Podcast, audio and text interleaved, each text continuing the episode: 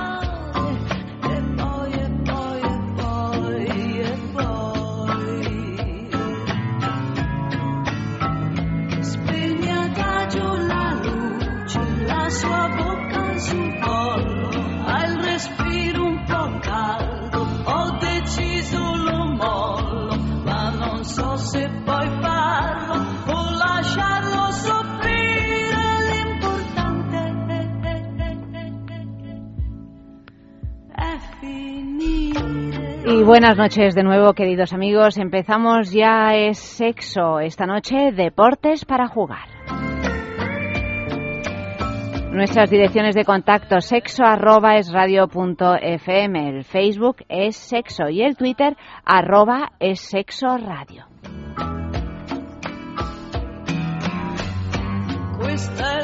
Buenas noches Eva, bienvenida. Buenas noches, Oli Acosta, buenas noches. Muy buenas noches. Tiempo sin tenerte aquí en el estudio, encantadas. De, ¿Qué tal de, que estés aquí. Pues bien, muy bien. Jugueteando, que es de lo que se trata, ¿no? Efectivamente. Jugando cada vez más y cada vez con más ganas. Luis, buenas noches. Hola, buenas noches. Pues aquí estamos todos, la mudita a mi izquierda, que no la saludamos, pero, pero está aquí, está aquí. Dite quiero en sueco.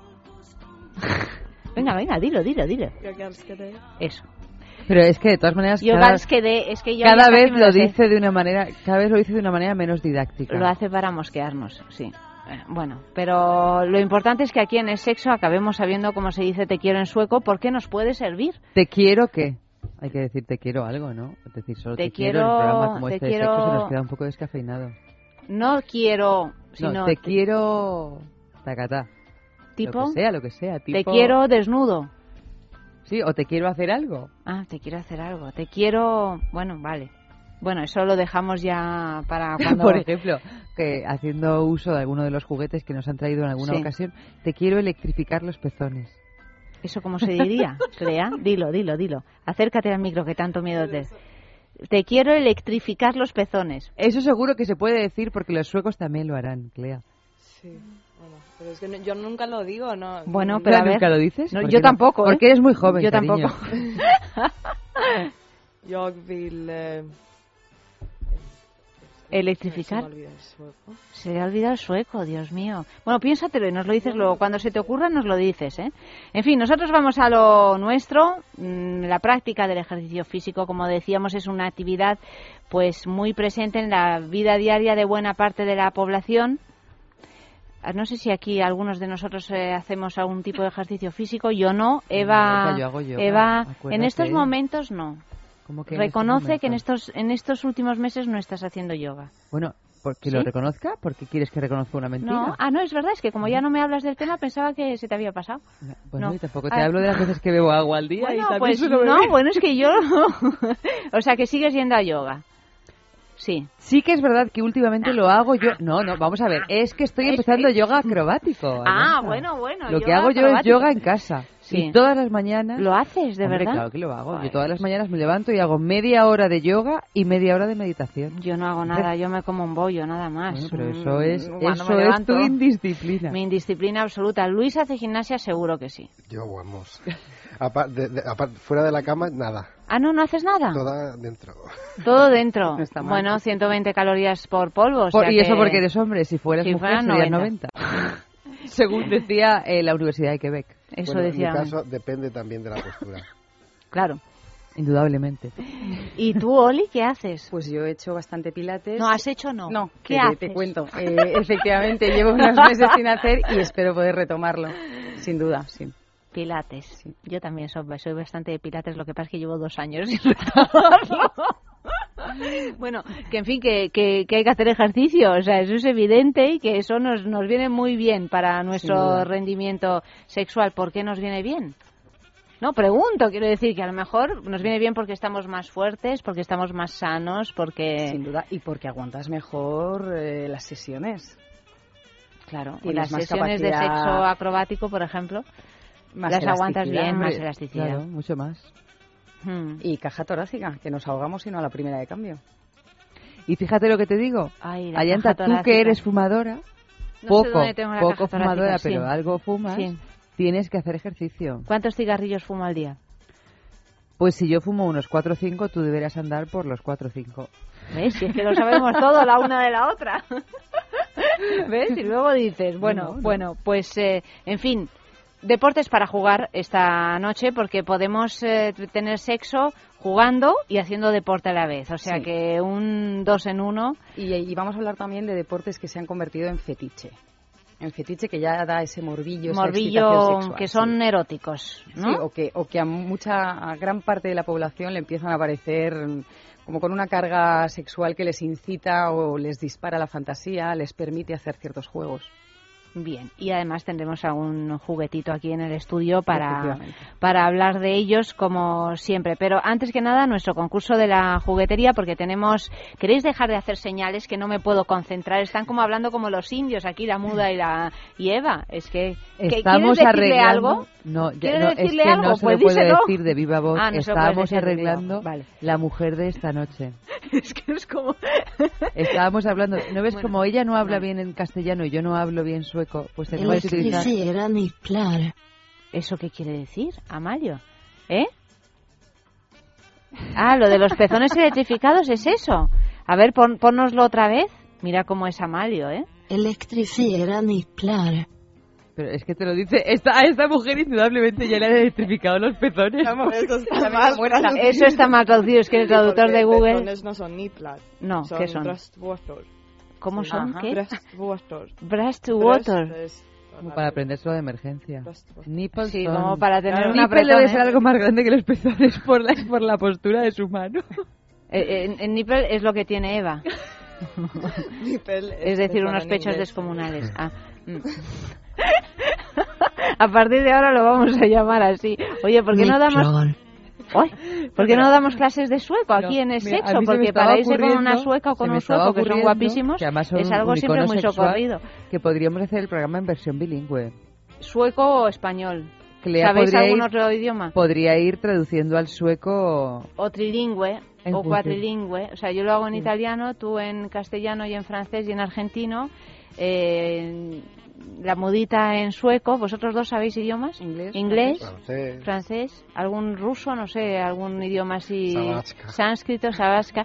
Bueno, no, lo vamos a seguir haciendo en español. En fin, nuestro concurso de la juguetería, que tenemos pregunta de la semana, que ya sabéis que podéis seguir participando a lo largo de toda la semana. ¿Cómo? Pues respondiendo a esta pregunta a través de nuestro correo electrónico, sexo arroba es radio punto fm. La pregunta es también muy sueca, porque estamos en esa onda. ¿Cómo es la pregunta, Luis? La pregunta es, eh, ¿quién es el tenista sex symbol que lanzó hace años una marca de ropa interior? Es sueco, ya os lo digo. Es sueco, también con un nombre, bueno, pues eh, en realidad bastante más fácil que decir pezón en sueco, ¿no? Eh, pues enviad la respuesta y os podréis llevar un regalazo que también en qué consiste lo tenemos aquí. Oy, oy, oy, qué cosica más, más más, más sexy. Los suspensores, sí. Pues, eh, suspensorio. Es un suspensorio, de la marca... El que sorteamos es de la marca Bike. De la marca Bike, o sea, y también un lubricante, ¿no? Junto al suspensorio. Pues este es el... Lubricante con base de silicona, eh, que como luego probaremos en nuestras carnes, veréis que nos permite hacer una especie como de, pues de wrestling, si queremos, o de, o de lucha, o cuerpo a cuerpo, que convierte nuestra piel en un tobogán gigante de tacto sedoso. Además, Max nos ha contado el otro día, cosa que yo no sabía, que el lubricante de silicona, aparte que de para cuestiones sexuales o genitales, también sirve, por ejemplo, si uno quiere estar así muy mona con un vestido escotado y tener un brillo chulo en la piel pues eh, que queda muy bien y muy gozoso al tacto. o sea que lo podemos utilizar para más cuestiones, que no son solo las sexuales, el lubricante Deja la piel como el terciopelo, pero además no tiene grasa, es decir, no nos deja pegajosas como si lleváramos aceite en el cuerpo. Bueno, pues esto hay que tenerlo en cuenta.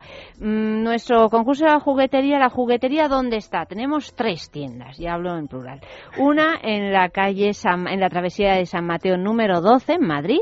Otra siempre en Madrid, nueva, en la calle del Pez número 13. Y una tercera en San Sebastián Donostia, en la calle Usandizaga número 5, muy cerca del edificio Cursal, o sea que no os podéis eh, perder. ¿Qué vamos a encontrar en la juguetería? De todo, o sea, todo, todo, todo lo que os podáis imaginar, todo lo que os pueda apetecer.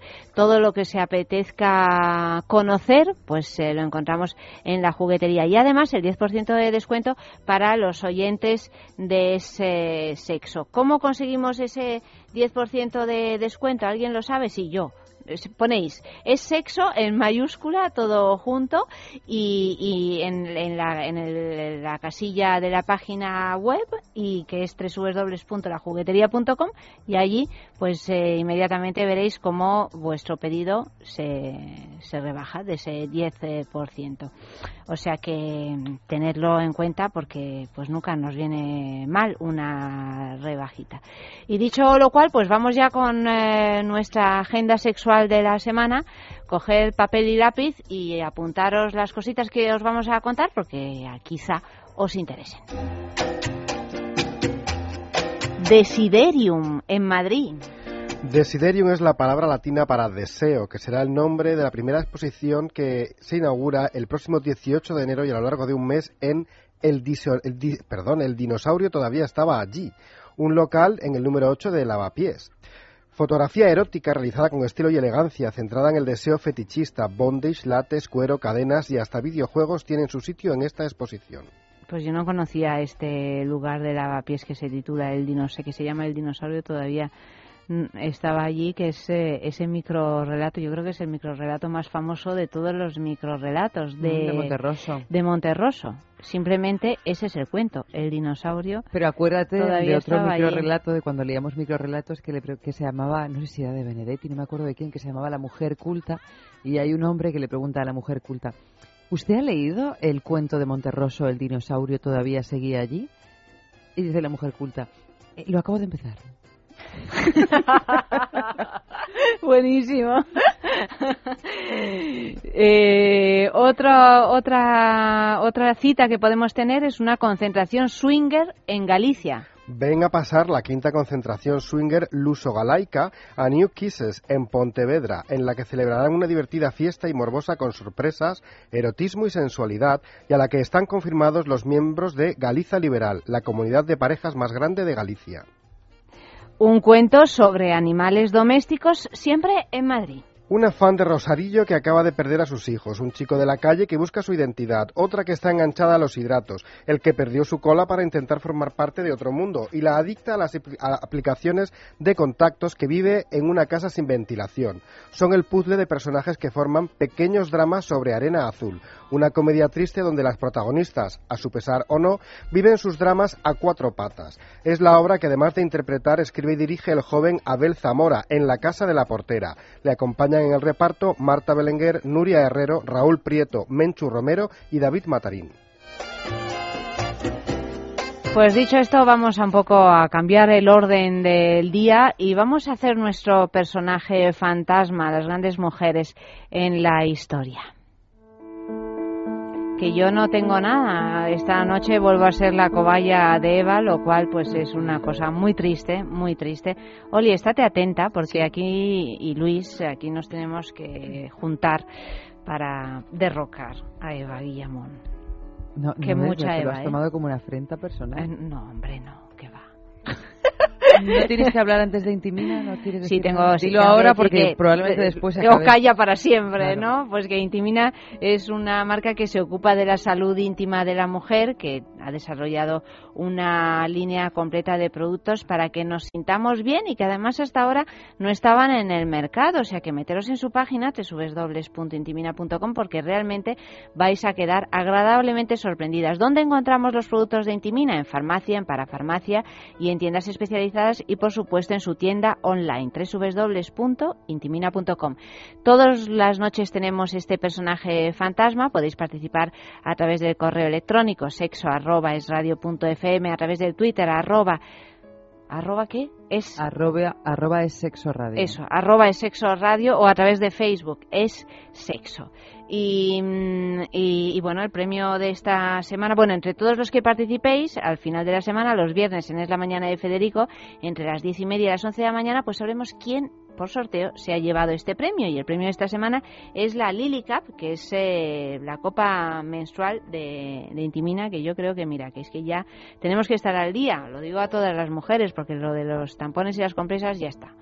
Está muy bien, muchos años así y estupendo, pero ahora es que tenemos esta copa menstrual, la Lily Cup, que realmente es eh, muy cómoda, mucho más cómoda y además no dañamos eh, al es ah, completamente ecológica, porque se trata, bueno, cuéntalo tú, Oli, que lo vas a contar mucho mejor, es que me siento un poco...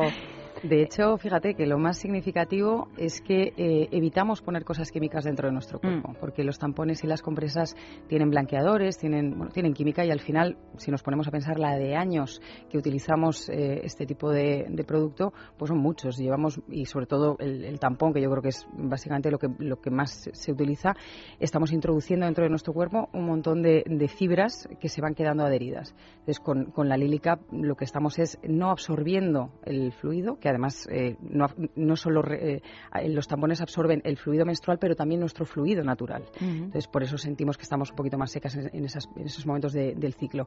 Eh, la Lilica lo que hace es recoger, recoge de una manera que no interactúa con nuestro cuerpo, no afecta para nada, recoge el, el periodo, es absolutamente reutilizable, es biocompatible 100% porque está fabricada en silicona médica.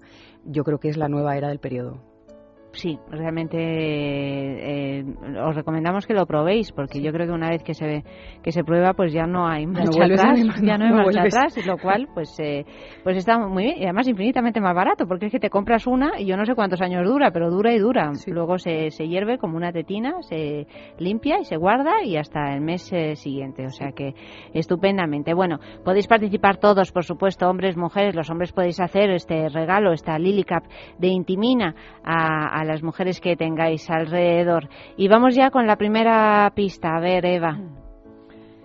Se avergonzaba de su origen humilde. Pasó buena parte de su infancia en un hospicio Mira, es que lo dice ya en un tono que ya es que lo estás diciendo en un tono. En, el tono en el tono que pide, la, frase pide este tono se avergonzaba de su origen humilde. Pasó buena, tarde de su buena parte perdón, de su infancia en un hospicio donde las monjitas le dieron una educación muy tradicional. Y le, y le enseñaron a realizar todas las... Esta es la buena, ah, Yanta. Esta es, no, es, no, no sé si es nuestra, creo que no. Se avergonzaba de su origen humilde. Pasó buena parte de su infancia en un hospicio donde las monjas le dieron una educación muy tradicional y le, realizaron y le enseñaron a realizar todas las tareas propias de la mujer. Dilo, dilo, Oli. Mm. No tienes ni idea. Eh, así de claro, ¿verdad? Pues ya está la primera pista colgada en Facebook. A ver si alguien tiene alguna idea. Segunda pista. Pista número dos. Comenzó actuando en un bar frecuentado por soldados, pero finalmente no se haría famosa por su talento musical. Me caches nada más, yo ya iba a decirlo las flores o no. No, se hizo famosa por otra habilidad que aprendió con las monjitas hacer pastelillos de gloria, a mazapanes, mazapanes, mm, guirlache, no sé. Tercera pista. A raíz de un aborto quedó estéril. Tuvo muchísimos amantes, casi todos hombres poderosos y adinerados. De hecho, gracias a ellos, ella amasó gran parte de su fortuna a pesar de su duro trabajo. Pero Eva, ¿tú esta, esta mujer la habrías adivinado a la segunda pista como sueles? Porque no me has dicho que es fácil, ¿no? No, me has dicho fácil, no. Tú me la has buscado bien difícil. La conoces, ¿no? no, si conocerlas, al final las conocemos todas, pero... Mm. Oli, no me dejes en mal lugar. Ojiplática. Tienes aquí a tres ojipláticos más una muda. Tanto se avergonzaba de su origen provinciano y de su familia que inventaba historias sobre su procedencia y pagaba a sus cuatro hermanos para que no dijesen que la conocían. La verdad. Wow. Se me ocurre Eric von Stroheim, pero no va a ser. Que también se inventaba su pasado. Bueno, a ver quién es el guapo que descubre esto. Sexo arroba es radio punto fm, o si no Twitter arroba es sexo radio, o si no Facebook es sexo. Bueno, la... ¿Esta que es la última pista? Mm, quedan dos más. Madre de Dios. La vais a averiguar. Yo no sé, yo tal vez crea que Luis la puede averiguar en la quinta pista, pero todas las demás en la sexta. A ver. Luis. E-, es tu oportunidad. El día que murió, fue a dar un paseo con una amiga. Al llegar a su hotel, se tendió en la cama fatigada y le dijo, mira, así se muere. Y murió. no digo Luis porque como Luis es... Porque sabe, cosas de cine, porque... bueno, de cine y no Empieza por la letrita... Mm, o. no. Le ha costado, pero no. y la última pista, la última pista, esta ya es que esta ya es como decir No te recrees. Es como decir el nombre de esta última pista. Revolucionó el mundo de la moda creando trajes cómodos, vestidos de líneas sencillas, sin forros ni corsés, con materiales ligeros y económicos. Llevaba el pelo corto y gustaba de lucir collares. Sí, le gustaba montar a caballo y se ha hecho una película sobre ella mm, últimamente, en los últimos años. ¿Tú ya lo sabes, Poli? Mm, podría ser, pero no voy a arriesgarme con la mirada que me estás echando. Mejor no, yo, mirada, mirada, no, por Dios. O sea... ayer Max, ayer Max que el pobre era el personaje era Eva, la, de, Adán y Eva. Bueno, no había forma. No había forma. Ni, aunque le dijéramos que había una serpiente, que una manzana, una, Y él estaba ahí, pobrecito, Decía, comía manzanas, no entendía nada. Pero bueno, en fin, ¿y qué, qué, música vamos a poner? Pues vamos a poner eh, Kivakwa, no, perdón. Qui a vu Coco. De Coco, de Coco, Coco. Esta canción cuenta la historia de una chica que ha perdido a su, a su perrito que se llama... Se llama... Mm. J'ai perdu mon pauvre Coco, Coco mon chien que j'adore, tout près du Trocadéro. Il est loin, s'il court encore, je l'avoue, mon plus grand regret. Dans ma perte si cruelle, c'est que plus mon âme me trompait, plus Coco m'était fidèle. Vous n'auriez pas vu Coco, Coco dans le Trocadéro, Coco dans le Coco dans le Coco dans le Trocadéro.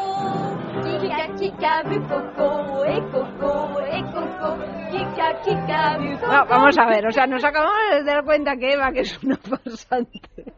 Luego me dices que soy una luna de interpretación. Eso es falso. No lee la pista no, entera. Vamos a ver. Para poner Lea, di la verdad. La divido. La divido. Una pista la divido en dos. Pero luego hay frases No. Crea, por ejemplo, te adelatado, no, crea. por ejemplo, mira que no, no he leído. No coincide lo que está puesto en Facebook con lo que has dicho de, con no, esa boquita. Mira, ¿qué es lo que no he leído yo? Yo me he quedado. Las monjitas le enseñaron, le, le, enseñaron a realizar todas las tareas consideradas propias de las mujeres. Y yo he omitido, he omitido cómo cocinar y coser.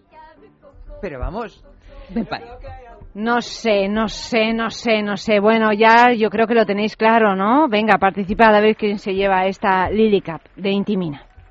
¿Problemas de erección? ¿Eyaculación precoz? Con Men Solution de Clínica Menorca ya no hay excusa que valga. Recupere su vida sexual sana y activa sin importar su edad o condición física. Éxito en el 90% de los casos. En Men Solution contamos con una nueva área de cirugía urológica y estética genital con la más avanzada tecnología. Infórmese y pida cita los 7 días de la semana en el teléfono 91 328 0603. Men Solution 91 328 0603. Piensa en el placer. En el tuyo. En el nuestro. Piensa en el poder de los sentidos. En sentir al máximo. Contigo. Piensa en algo discreto, muy suave, muy íntimo. En algo bello y muy excitante. Y ahora no pienses. Siéntelo.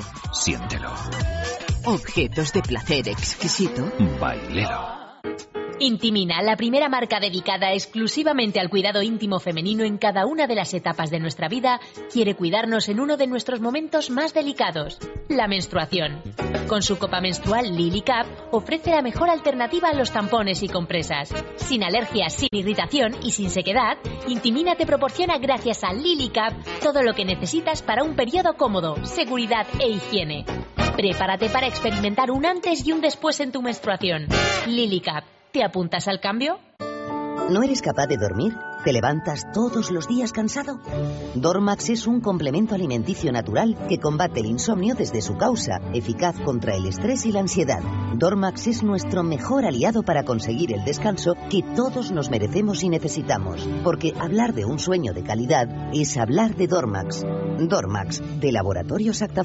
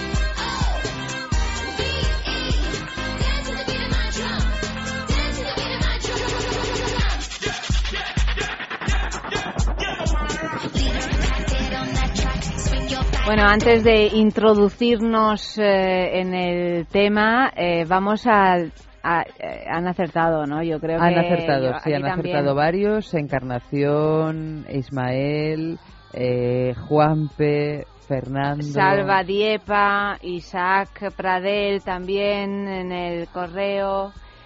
Coco Chanel. Coco Chanel es la gran mujer de esta noche. Y vamos a lo nuestro, a los juegos deportivos. Oli. Pues sí, hoy vamos a hablar un poquito de, la cultura de, los, de las cheerleaders y de algunos otros deportes que se, han convertido en fetiche sexual, que ya es lo que te comentaba antes, empiezan a ser ya como iconos, incluso eh, activadores de, la fantasía para los que luego, de manera doméstica, estamos en casa inspirados. Hablemos de las animadoras. En deporte, la animación es el uso organizado de música, baile y gimnasia para hacer que los aficionados a ese deporte animen a sus equipos.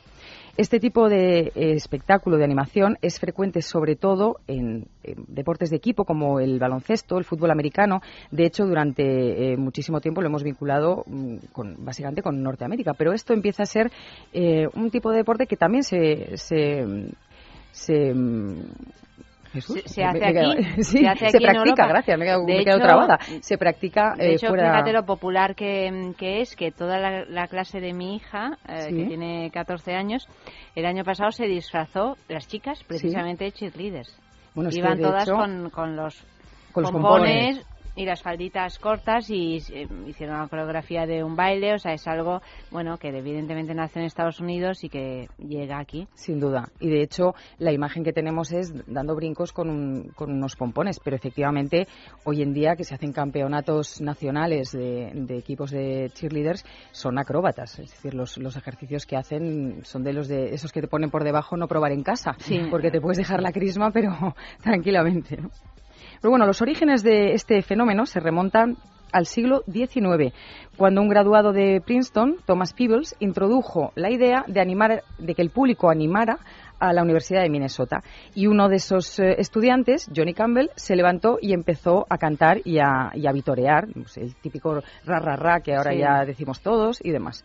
Y se acabó convirtiendo eh, en el primer animador curiosamente no animadora efectivamente curiosamente un hombre. Eh, de hecho luego em, se hizo más popular entre las mujeres porque en, esa época era complicado para, para, muchas mujeres acceder a ciertos deportes que eran eh, mayoritariamente masculinos y ni siquiera había equipos femeninos. Entonces era una manera también de bueno de, introducirse eh, en la parte deportiva porque como os digo es, es duro es duro el tipo de, de coreografía que hacen es dura En los años 50, viendo así un poquito la evolución de la cultura cheerleader, era muy habitual que en las escuelas estadounidenses hubiera equipos de animadoras. En los 60 y 70 se dieron los primeros campeonatos de animación. Y fue en los 80 cuando se incorporaron estas actuaciones con saltos, volteretas y movimientos gimnásticos cada vez más complicados y peligrosos. En los 90 eh, empezaron a surgir los equipos profesionales, que es lo que, lo que os comentaba. Y en España, aunque hasta hace poco eh, no era un país con una tradición bueno, demasiado arraigada en el tema de, las cheerleaders, recientemente han ido apareciendo equipos y se puede apreciar, de hecho, que en España eh, hay mucha actividad en este sentido, con equipos de, de, todas partes del país, o sea, que ha cuajado. La verdad es que es un placer verlas. A mí es, siempre un espectáculo que me resulta muy muy gracioso. Bueno, y sabes que es eh, ya lo que es la, el, traje o, la imagen de la cheerleader es uno de los eh, de los juegos de rol o de los fetichismos de el vestirse de o utilizar el traje como parte del juego sexual es uno de los más eh, conocidos y comunes del mundo y de los que más se venden me imagino no que se Bastante, sí. ese y enfermera creo que se llevan la palma nuestro informativo ardiente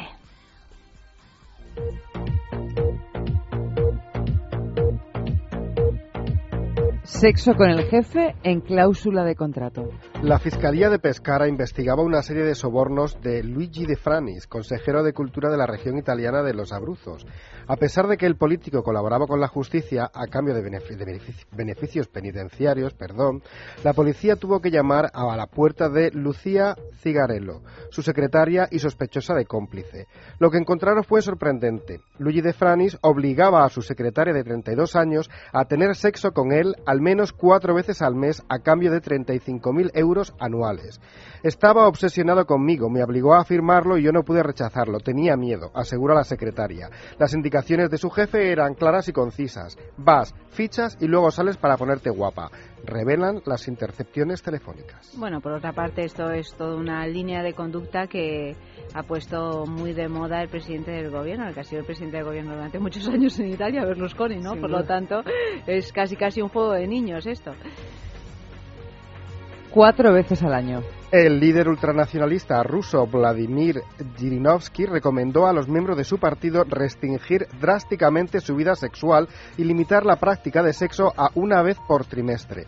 A partir del nuevo año introducimos normas de vida sexual una vez por trimestre. Ahora, con tantas películas frívolas, los jóvenes corren creen que más es mejor, mientras que en realidad menos es mejor. Cuatro veces al año es suficiente. Así lo se lo dijo a la prensa el presidente del Partido Liberal Demócrata de Rusia.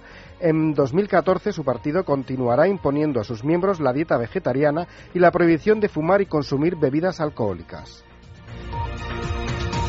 El sexo mejor con conocidos. Los machos del pez medaca lo tienen más fácil con las hembras que ya les conocen. Así lo confirma un estudio de científicos japoneses. Tekuichi y su equipo midieron el tiempo transcurrido desde el primer signo de cortejo y el apareamiento en parejas de peces que ya se conocían antes de la interacción y en las que no.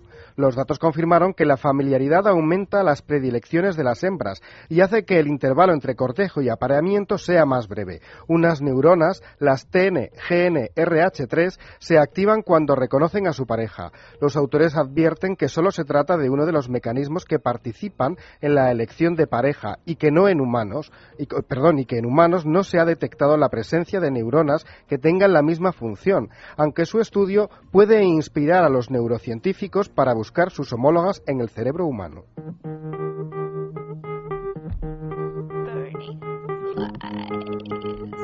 Y vamos ya con el primer sexo en la calle de esta noche, Oli. ¿Qué, hemos preguntado? Pues les hemos preguntado a nuestros expertos si se sienten más cheerleader o son más del wrestling. ¿Qué es el wrestling? Ahora se me ha pues, olvidado. La lucha cuerpo a cuerpo. Ah, la lucha cuerpo a cuerpo. Ah, vale, vale, vale. Yo más cheerleader, ¿eh? Bueno, no sé. No, es decir que has contestado muy rápido. Según, según eh, el momento. Vamos allá.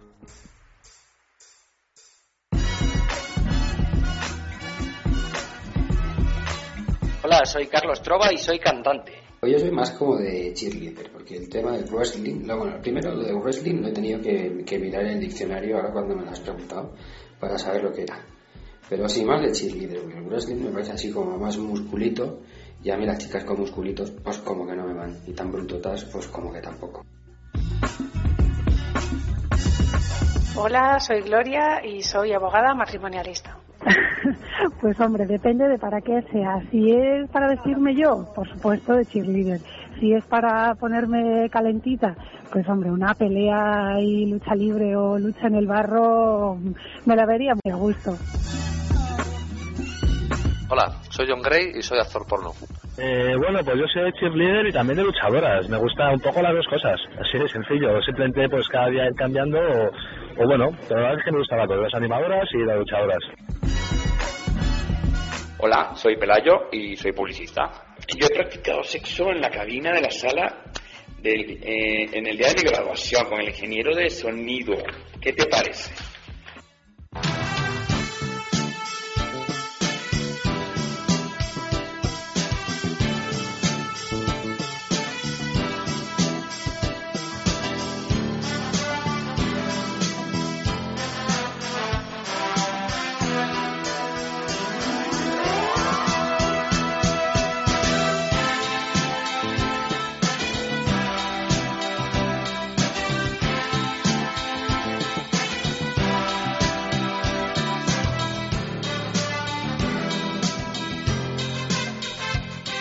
El tema del día, que se me ha olvidado decirlo al principio del programa, está muy bien porque lo digo una hora después. Estoy estupenda, vamos. ¿Cuál era el tema del día, Eva? ¿Por qué no vienes a jugar conmigo? Eso, Ea. ¿No has dicho Ea? No, es que aquí no tocaba. ¿No tocaba? ¿Por qué no vienes a jugar conmigo, Ea? No, puede eh, tocar. Ea vendría más y yo te pregunto, ¿por qué no vienes a jugar conmigo? Ah, yo te digo, Ea. Pues no me apetece. Y yo Ah. digo, Ea. Ah, vale, vale. Es que Lea, estoy haciendo un estudio sobre en qué momento se puede colar este EA que dice Eva que me gusta tanto. Pero esto es igual que cuando hay una expresión en inglés, o en francés también, que en inglés se dice indeed. Que, que es muy complicado averiguar cuando tienes que poder decir indeed exactamente. Entonces al principio pues tú vas tanteando. O en francés, por ejemplo, cu- cuando dicen, si tú escuchas hablar a alguien francés, te das cuenta que dicen un montón de veces comem, comem. Y tú intentas reproducir y nunca te sale bien. Nunca te te sale bien. Aquí no, aquí Bueno, no, pues a ver si, aquí no". si de aquí a seis meses podré decir adecuadamente. Mientras vamos a leer los mensajes que han ido llegando en Facebook sobre el tema de esta noche. Mira, por ejemplo, Cani quiere jugar aquí a ¿Por qué no vienes a jugar conmigo? ¿Jugamos a que tú me comes y yo te como después a ti? Bueno, ¿no? Eso lo podemos pensar como una opción. Por ejemplo, Alicia... Esta noche. Por ejemplo. No, Alicia no lo de hacer estas cosas solo una vez al trimestre. No, no, Como no, los rusos. No, esa no. No, no, esa no. Esa no es esa, negociable. esa no es negociable, una vez al trimestre. Claro, no había pensado yo que una vez al trimestre son cuatro veces al año. Qué cosa tan... Qué Espantosa. poco, ¿no? O sea, Qué qué, qué poco, qué error. Bueno, Que yo creo que ya para, para, para la cuarta entras como en una desidia que ya ni te apetece. no, claro, ya la cuarta ni la O- utilizas. o dices, eso, pues o- nada, o- ya. o estás que no, que no puedes más con una insatisfacción y un rictus y un todo. Que, Todo lleno de granos en la cara, hecho un Cristo, ¿no? O sea, fatal. Una cuestión médica al final. Sí, sí. A ver. Emilio eh, nos invita a jugar con él porque además dice que los Reyes Magos le han traído algunos juegos nuevos y así los podemos estrenar juntos. Bueno, no le han traído la barbacoa de balcón que le han traído a Max, ¿no? Le han traído otras cosas. Tú sabes que a Max le han traído una barbacoa de balcón, que lo ha dicho. Encantado de la vida, quiero verle Muy yo sexual, ¿eh? en la- en Muy erótico el asunto.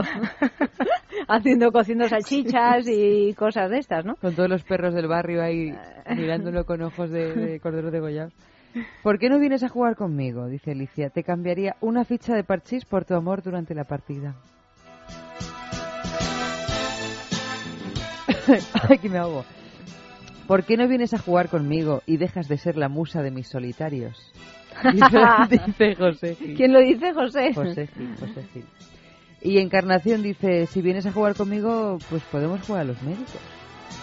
Jugar a los es médicos un deporte es muy de moda también. en muy muy de moda seguro que Oli nos dirá que es el juego más eh, practicado el de los médicos si enfermera es el vestidito que Es- más se compra es- pues es efectivamente uno de los más practicados, sí. Hmm. Y mira, y aquí te doy... ¿No vendéis un botiquín de esos que, que teníamos de pequeños? ¿Te acuerdas? Sí. A mí me encantaba eso. Esos botiquines blancos con la crucecita roja que los abrías y estaba el... ¿Cómo se llama esto? Para escuchar el corazón. El espéculo, una inyección, un un, una jeringuilla de el bote de mercurocromo, el bote de las tiritas. Eso habría que venderlo en la juguetería. Es que es muy gracioso, Se ¿no? cosas parecidas, pero no, botiquín. no tan tan de la señorita Pepis. un poquito más serio, sí. Se me había olvidado por completo esta historia del botiquín. Bueno, seguir mira, participando. Por último, por último te voy a decir eh, uno que eh, es una posibilidad para que tú aprendas tu EA. Es un diálogo que nos manda Juan. A ver. Dice A, ¿por qué no vienes a jugar conmigo? Dice B, porque me irritas. Entonces A podría responder. EA. EA. Pero me irritas en qué sentido? Porque puede ser en varios sentidos. Lo de la, irritación puede ser psicológica o física. De tanto eh, jugar acaba uno irritado. En cualquier, en cualquier caso tú podrías utilizar tu EA. Uno sería un EA mm, de bueno, así resignación, de, resignado y otro sería un EA de Ay, ¿qué le vamos a hacer? Bueno, si participáis, eh, pues todos participáis en la posibilidad de ganar un fin de semana en el balneario de la Ermida, donde os van a quitar todas las irritaciones, las físicas y las psicológicas, porque ese balneario que está ubicado en la entrada de los picos de Europa, en pleno desfiladero de la Ermida, es un sitio incomparable, de verdad, es un sitio preciosísimo, donde lo vais a pasar muy bien. ¿Qué os ofrecemos como regalo? Pues una estancia para dos personas, dos días, con alojamiento y desayuno y dos circuitos termales, uno por cada día. Una auténtica experiencia. www.balneariolahermida.com es un premio que damos cada dos semanas y lo damos los jueves en Es la Mañana de Federico entre las 11 y las 12 de la mañana. El mensaje que más nos guste, pues lo premiamos y se lleva ese fin de semana en el balneario de la Ermida. dicho esto, juguetito de esta noche, primer juguetito de esta noche, pues es el Lelo. Tenemos el Tiani 3, es lo que regalamos esta semana, lo tienes ahí. Oli, cuéntanos cuáles son las bondades del Tiani 3, porque ya es la tercera generación. Sí. Empezamos con la primera ya hace tanto tiempo y estamos llegando a la tercera, madre mía. Sí, porque mejora sobre todo tecnológicamente y si os fijáis eh, la forma, recordemos que el Tiani es eh, este vibrador con forma de U que hace clip y que nos permite eh, a nosotras colocárnoslo, introduciéndolo para tener vibración sobre el clítoris y sobre el punto G, por esta forma de U que os comento que tiene, pero además nos permite tener penetración simultáneamente, con lo cual nosotras tenemos el todo en uno y ellos tienen eh, la novedosa sensación de, sentir que nuestro cuerpo vibra por dentro lo cual es eh, francamente interesante. Es muy divertido. De hecho, el feedback que nos llega eh, de, los, de la gente, que, de las parejas que lo prueban, que además eh, son desde jóvenes a mayores, mayores, y la manera de jugar es distinta, pero todos dicen que eh, es un juguete que les ha dado muchos ratos muy, muy agradables, que han vuelto a reírse en la cama, que esto es algo que siempre decimos que se nos olvida, y que además las sensaciones son una pasada porque nosotras, vamos, nosotras y nosotros, mm, por mucho que hagamos, vibrar lo que es vibrar, no vibramos. Pero el Tiani sí, tiene un abanico de vibraciones fascinante, tiene eh, el mando a distancia que como sabéis se puede motion. efectivamente se puede utilizar como un mando normal, pero también tiene la posibilidad de reconocer nuestro movimiento. Pues, eh, ¿cómo podemos conseguir el Tiani 3? Metiéndonos en la página web de Lelo, www.lelo.com, comprándolo ahí en la tienda online yéndonos a la juguetería, ahí también lo vendéis, ¿verdad, Olio? Participando en nuestro concurso de, objetos de placer exquisito baile. Los pedimos que enviéis una foto, una foto de algún lugar donde hayáis tenido un encuentro de esos en los que se vibra, se vibra psicológicamente o, y si tenemos un tiani a, mano pues también eh, físicamente. Pues algún lugar algún lugar que os resulte inolvidable. Y si eh, si nos enviáis la foto y si a pie de foto nos explicáis qué sucedió en aquella ocasión pues todavía mejor porque así lo podremos leer en la radio enviad esas fotos a esta dirección sexo arroba es radio punto fm sexo arroba es punto fm este es un premio que damos todas las semanas a la foto que más nos guste. Para los que escucháis el programa a través de los podcasts, pues no tenéis ningún problema porque siempre tenemos el concurso de Lelo, va variando el juguete y eso nos viene muy bien para ese famoso ajuar que estamos intentando que todos tengáis en vuestras casas. Ajuar de juguetes eróticos, me refiero, no de sábanas. Bueno, de sábanas tampoco está mal con el shunga, ¿verdad? Y seguimos hablando de lo nuestro en esta noche, pero espera un momento que es que antes han llegado un par de mensajes en Twitter que no quería dejar de leer. Por ejemplo, Isaac, a propósito del tema de esta noche, escribe ¿por qué no vienes a jugar conmigo? Te prometo que a este juego ganamos los dos. Y Juanma León, siempre en Twitter, dice, mm, ¿dónde hay que ir a jugar a Llanta? Hombre, ¿dónde hay que ir a jugar? al balneario de la Ermida, sí, claro, puede ser, como apuntas, o, yo qué sé, dímelo tú, Juanma. Liv Peicani en Twitter dice Coco Chanel, lo supe desde la primera pista porque estoy leyendo biografías de sobre ella, pero no me iba a internet y no pude contestar rápido. Vaya hombre. Mira, Liv, bueno, en cualquier caso, ahí entras en el sorteo. Oli, más cosas. Pues sí, pasamos de las cheerleader al, otra relación del sexo y deporte, pero un poco más vinculada con, partidos. Os pongo aquí sobre la mesa. Por un lado, la prohibición que tienen muchos, eh, muchos deportistas, sobre todo los, los de élite, de practicar sexo antes de un partido la contradicción de que se repartieran preservativos, por ejemplo, entre esos mismos deportistas en Olimpiadas, en distintas eh, Olimpiadas, y, por ejemplo, una curiosidad, el colapso de Grinder o Grinder en las Olimpiadas de Londres. Como estoy segura de que me vas a preguntar qué es lo de Grinder, completamente, vamos, me he quedado de lo más perpleja. Tengo aquí a mi lado a Luis que le he dicho que nos haga el favor de, como experto, explicarnos qué es Grinder. Bueno, Grinder es una de las aplicaciones más populares de, contactos.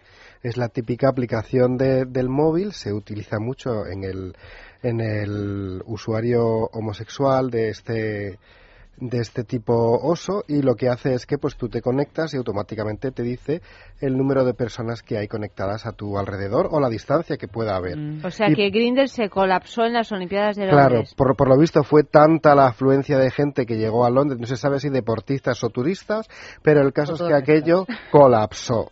Yo creo que tampoco les importaría demasiado porque entonces bastaría con mirar a un lado a otro y habría alguna presa a tiro. Esto es completamente absurdo, porque primero, está claro que si prohíbes algo, la gente lo practica todavía más.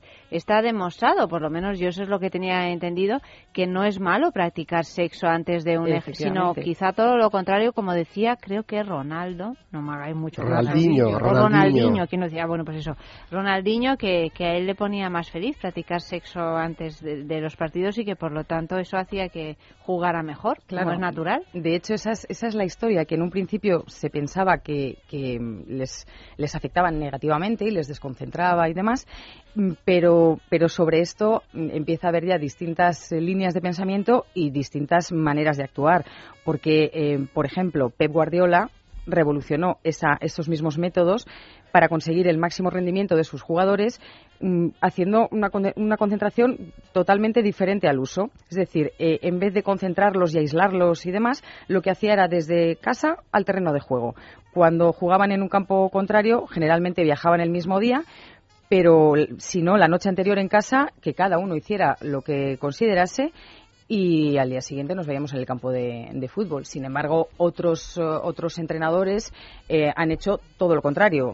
Prácticamente aislaban a sus, a sus jugadores para, para mantenerlos eh, totalmente focalizados en el, en el partido que se jugaba al día siguiente, pero esto se ha visto a lo largo de, de los años y de, y de, los marcadores que tampoco ha sido mm, un sinónimo de ganar el partido o la competición en cuestión. ¿no? En relación al sexo, el hecho de, de haber pensado durante tanto tiempo que era algo que te restaba energía en lugar de dártela cuando yo creo que bueno basta practicar el sexo para darte cuenta de que te da energía. Si es un buen sexo si es malo es cierto que no. Pero, bueno si es un buen sexo pues eh, pues eh, siempre es algo que, que te aporta no y de hecho es cuando segregamos las hormonas del bienestar y de la capacidad que hace que, sintamos que podemos con las cosas con, la vida en general pero digo que es otra manera de demonizar eh, también la práctica sexual diciendo que, desconcentra o que está dentro de casi casi peor que si te coges una borrachera antes de, jugar un partido. Efectivamente, de hecho, mm, Carolina Villalba, que es eh, una psicóloga, psicóloga especialista en sexología clínica, eh, decía que mm, varias investigaciones concluyen que la abstinencia y la prohibición de tener relaciones sexuales antes de las competiciones carece de bases fisiológicas y científicas. En realidad, eh, es la carga emocional la que puede perjudicar o desgastar al, al, jugador, como por ejemplo un conflicto de pareja, una infidelidad, desilusiones amorosas, pero que el abuso del tabaco, las drogas o el alcohol, mm, que pueden, eh, por ejemplo, darse en una salida nocturna, pueden ser más, más determinantes en el estado psicológico del, del deportista, efectivamente, que el hecho de mantener relaciones sexuales. Pues un poquito más de música.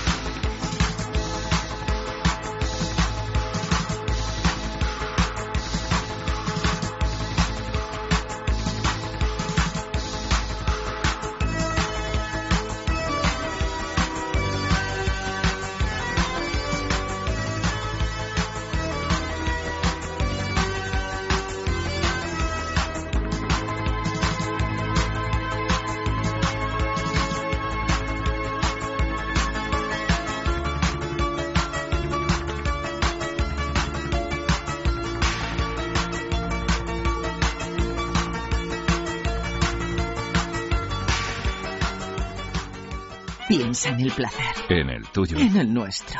Piensa en el poder de los sentidos. En sentir al máximo. Contigo. Piensa en algo discreto, muy suave, muy íntimo. En algo bello y muy excitante. Y ahora no pienses. Siéntelo.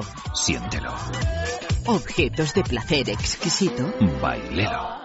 Fatiga, estrés, cansancio acumulado, irritabilidad son síntomas claros de insomnio y de una falta de sueño reparador que día a día afectan a nuestra salud y calidad de vida. En estos casos, Dormax es una solución eficaz. Dormax es un complemento alimenticio natural único que nos ayuda a neutralizar las causas que nos impiden dormir, asegurándonos un descanso de calidad y verdaderamente reparador. Dormax, de Laboratorio Acta Intimina, la primera marca dedicada exclusivamente al cuidado íntimo femenino en cada una de las etapas de nuestra vida, quiere cuidarnos en uno de nuestros momentos más delicados, la menstruación. Con su copa menstrual Lily Cap ofrece la mejor alternativa a los tampones y compresas. Sin alergias, sin irritación y sin sequedad, Intimina te proporciona gracias a Lily Cap todo lo que necesitas para un periodo cómodo, seguridad e higiene. Prepárate para experimentar un antes y un después en tu menstruación. Lily Cap ¿Te apuntas al cambio?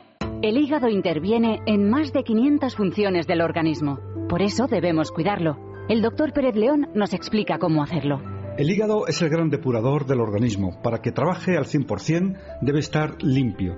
La forma más natural de conseguirlo es con Depur Plus, un preparado a base de plantas que nos ayuda a eliminar las toxinas del hígado. Depur Plus, de laboratorios en farmacias, herbolarios y para farmaciamundonatural.es. Mira, hablamos de deporte y desde luego para practicar em, deporte, para estar sanos y por lo tanto para practicar sexo también, pues conviene que tengamos nuestros niveles de colesterol bajitos eh, de lo que es el colesterol malo, ¿no? Porque hay un colesterol que es bueno y otro que es que es malo. ¿Cómo? Pues haciendo una dieta adecuada, haciendo algo de ejercicio y, y podemos tener una ayuda extra con Divecol Forte. Lo primero que tienes que saber es que es un producto completamente completamente natural y lo segundo es que nos ayuda a disminuir la absorción de ese colesterol que llamamos malo. Divecol Forte es de Laboratorios Mundo Natural, lo encontrarás en farmacias, herbolarios y en parafarmaciamundonatural.es. ¿Alguna propuesta más eh, sexy? ¿Alguna propuesta deportiva? Sí. Vamos a, ver, ¿qué os parece, por ejemplo, el billar? ¿Consideráis que es Muy sexy. Muy sexy. Muy, muy sexy. De hecho, un hombre que sabe jugar bien al billar me parece que es que tiene un punto un punto más. la postura el taco y el, todo y la inteligencia también eh de, porque es un juego que pone en marcha muchas cosas no solo el físico sin duda, sin duda. Y además toda esa cinematografía que tenemos a propósito del billar, claro, con unos actores. Eh. Yo a mí me dices billar y, pienso en Paul Newman. Creo que y a partir de ahí, pues ya las fantasías son libres. Efectivamente, efectivamente. Os propongo otra. La pole dance o la, barra, la conocida como barra. Eso le gusta a Eva. Gimnasia aérea. No te creas. La gimnasia aérea. de gimnasia aérea. Eso, eso, eso me refería. Sí, sí. Es que he leído enseguida gimnasia aérea. pues la pole dance se ha convertido en, en algo mm, absolutamente eh, de interés para, para muchas mujeres. Mm, muchas de ellas porque quizá no, no tienen claro que se trata de un ejercicio realmente duro. Es decir, las, las verdaderas profesionales del, de la pole dance son acróbatas, tienen una capacidad física impresionante. De hecho, eh, esta es otra de las que por debajo tiene que poner las letras de no hacerlo en, casa, porque, te puedes hacer mucho daño. Pero sí que es verdad que más allá de, hacerlo de una manera profesional y, ver las virguerías que hacen, que las podemos ver incluso en espectáculos de circo. En este Está muy de moda ahora mismo en el circo la, la barra y hacen realmente cosas que tienes que tener unos músculos de acero. Ser un profesional en toda regla, sin duda. Pero es verdad que existe la, la, barra doméstica, es decir, barras que se colocan y se, se, desmontan de manera muy sencilla, que podemos guardar bajo la cama y sacarlas en el momento adecuado, eh, que por supuesto no nos permiten hacer eh, unas piruetas eh, demasiado, demasiado profesionales, pero por otra parte nos aseguramos que no nos vamos a dejar la crisma en el intento, pero sí nos sirve como elemento de juego, como bueno, nos, nos permite hacer un striptease, eh, baile. Mm, es algo que se está convirtiendo en. Una barra de quita y pon. Efectivamente. ¿La vendéis en una juguetería como metida en un gran estuche? Viene, efectivamente, viene como en un tubo grande, en una bolsa, y es una, una barra que va a presión. Tiene tres partes encajas abajo, vas metiendo hacia arriba y luego mm, vas dando vueltas, digamos, pero sin tornillo ni nada, es simplemente a presión hasta que coge una buena presión. Y sí puedes hacer ciertos movimientos, pero lógicamente no, no y, colgarse. Y se vende, está de moda esto de la barra. pero son como las barras que se ponen en los cuartos de baño para sujetar la cortina del baño, ¿no? Que tienen esa misma idea, efectivamente, esa misma idea, pero en el grosor de una barra de stripper, sin duda. Sí, sí, Y es divertido, ¿eh? La verdad es que te sorprenderías una vez que empiezas primero y dices, ay Dios, ¿qué hago yo agarrada a la barra? Pero luego, te cuando te das cuenta de que estás sola, dices, venga, lánzate. Bueno, sola. sola digo para que cojas un poquito de confianza, no ah, vamos a cogerlo la primera vez. Que no claro, claro, digo que, que, sale, sale una parte de nosotras, bueno, de nosotras y de nosotros, pero, pero sobre todo eh, es algo que compran muchas mujeres. Mm, es algo interesante, porque si te digo, venga, ponte a hacer algo, me dices, no, Oli, ¿qué dices? Pero si estás sola en casa y te pones una musiquita y bajas un poco la luz y tal, de repente empiezas a soltarte y salen cosas, salen cosas. Sale un yo interno ahí que te sorprendería. Un tigre. Sí, sí, sí. sí Imagínate. Sí, sí, sí. Otra de las cosas eh, interesantes, el striptease aeróbico. Mm, y os cuento, eh, la sex symbol Carmen Electra, que probablemente nuestros oyentes recuerden porque participó en la serie de. fue una vigilante de la playa muy, muy conocida, eh, se ha hecho muy famosa porque editó varios vídeos en los que se iba quitando la ropa eh, pero sobre, pues en algunos casos sentada en una silla, pero de una manera muy aeróbica, no sinuosa y lenta, sino como voy a hacer una clase de aeróbic, pero en vez de hacerla simplemente mirando al espejo, me voy a ir quitando la ropa y haciendo jueguitos con la, con la mesa. Y por supuesto se convirtió en un bestseller que ahí ya no sé si me veo tanto. ¿ves? Yo creo que soy más de, barra y de... Bueno, no lo puedes decir, no, no, oye, no lo podemos decir Yo estoy abierta a probar todo, ya lo sabes, o sea que no, no, voy, no voy a cerrarme puertas.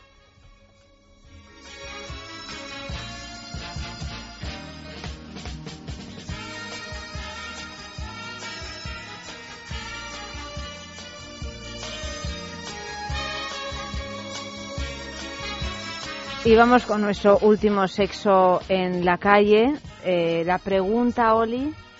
A ver, explícanosla porque. De sexo en la calle. Estamos de Ahí sexo vamos. en la calle. Los deportistas tienen prohibidas las relaciones sexuales antes de los partidos. ¿Practicaste sexo antes de tu noche de bodas o te reservaste para el momento importante? Y cuando decimos boda, decimos de repente una reunión crucial de trabajo o un acontecimiento de esos que consideras muy importante. O sea que si nos reservamos en general. Sí. A ver.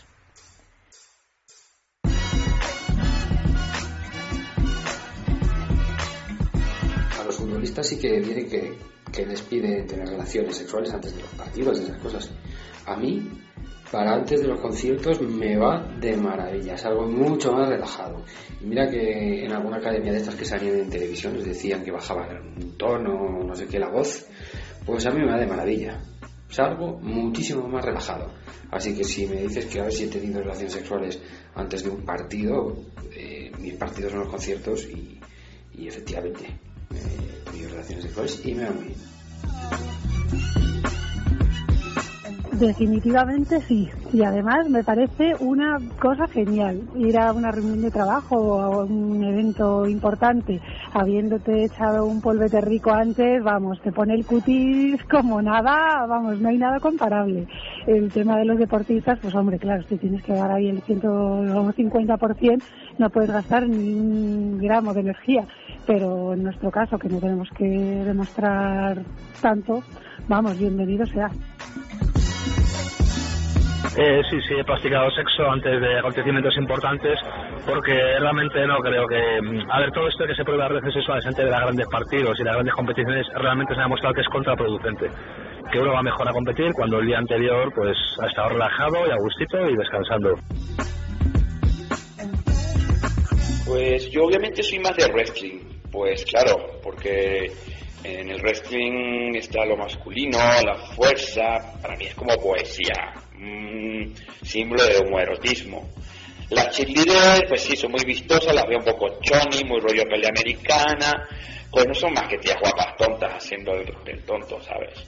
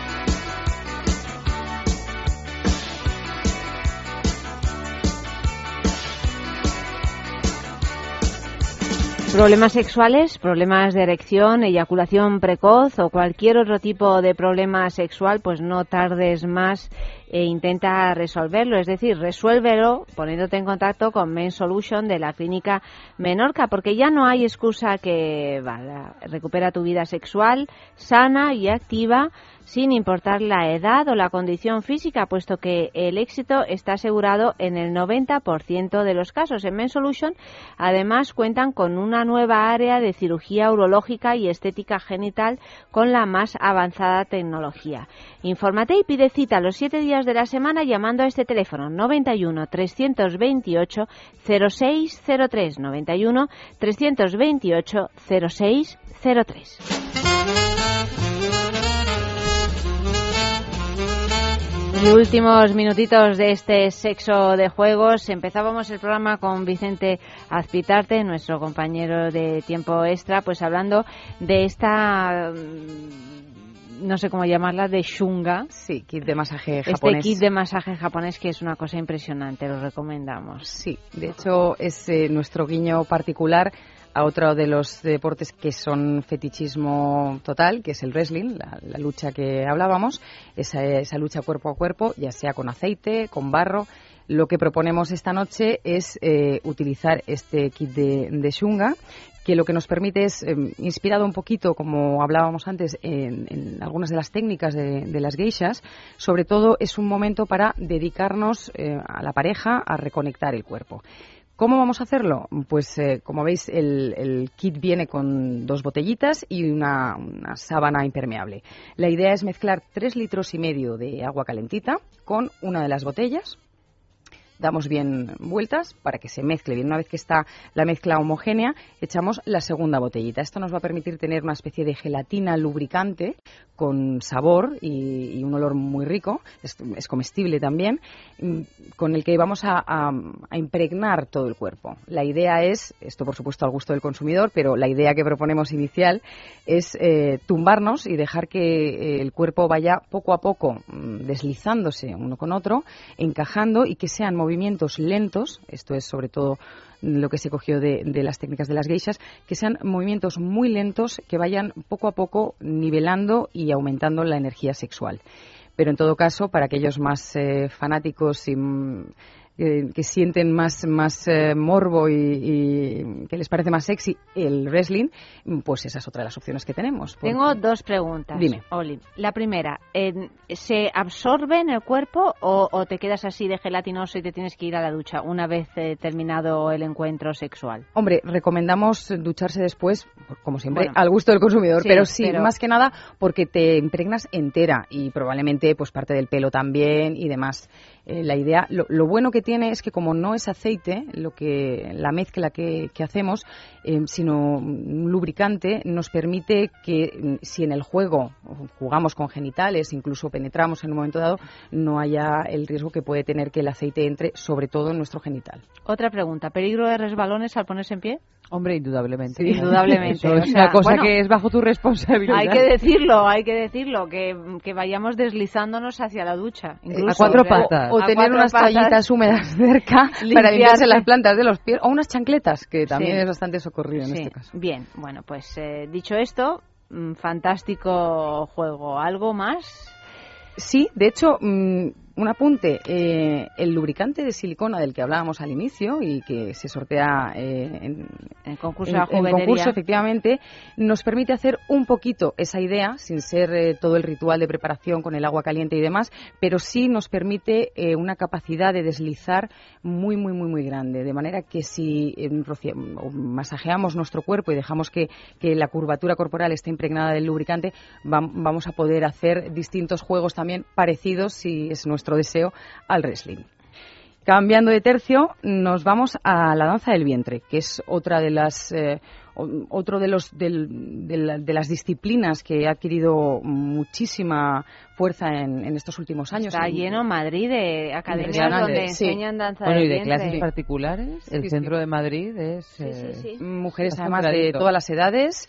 Mm, yo creo que es eh, muy interesante, primero porque te ayudan a aceptarte, a quererte, a respetar tu cuerpo tal cual es te dan la opción además de que eh, descubras el potencial de, de, tu musculatura, del control de tu cuerpo y de la respiración por supuesto, para bailar, pero es que si lo llevamos a, la cama, que es un poco de lo que tratamos esta noche, las posibilidades de, juego y de sensaciones son impresionantes, impresionantes, porque el control muscular, eh, tanto del, suelo pélvico como del abdomen, y el poder acompasar la respiración con la otra persona, nos abre una, ventana al placer y sobre todo a la, capacidad de conectarnos, que a veces es un poco lo que nos falta, ¿no? Si una de las dos personas tiene un control un poquito mayor de cómo guiar el cuerpo y la respiración, es más fácil que lleguemos a, compasarnos.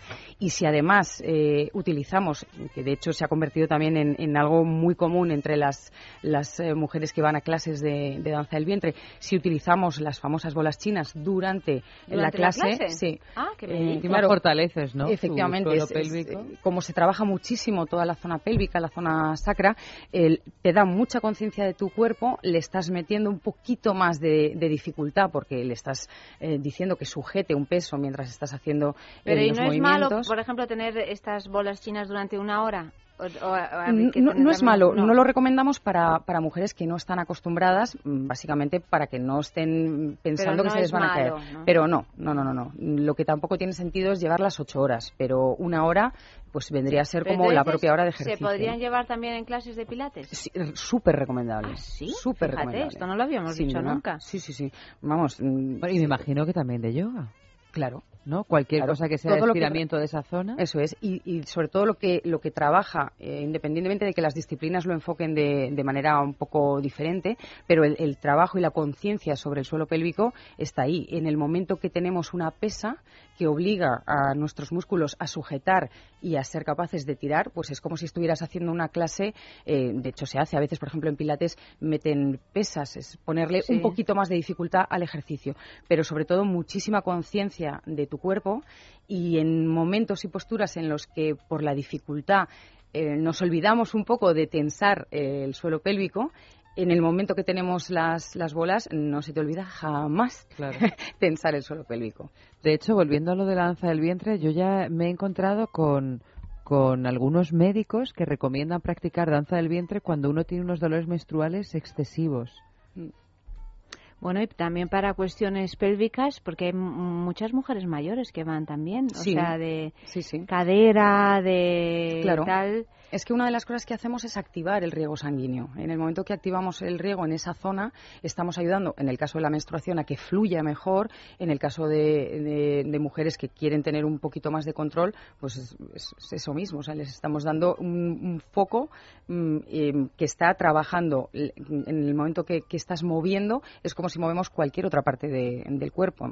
notas que el, músculo se calienta. De hecho, empezamos a, a sudar y a tener calor, nos ponemos coloradas porque el riego sanguíneo está muy, muy activado. Esto mismo ocurre en la zona genital, que permite, eh, bueno, pues de hecho que la musculatura esté mucho más flexible, mucho más caliente, el riego sanguíneo activado, el funcionamiento genital mejora, las glándulas que segregan nuestra lubricación están más activas, con lo cual para, mm, en realidad es bueno para todas las edades, pero mm, cada una mujer, por ejemplo, que esté entrando en la menopausia, todo lo que es la reactivación em, pélvica siempre va a ser positivo, salvo que haya, por supuesto, una patología concreta que lo, que lo contraindique, pero no siendo así, es, eh, es un ejercicio súper recomendable.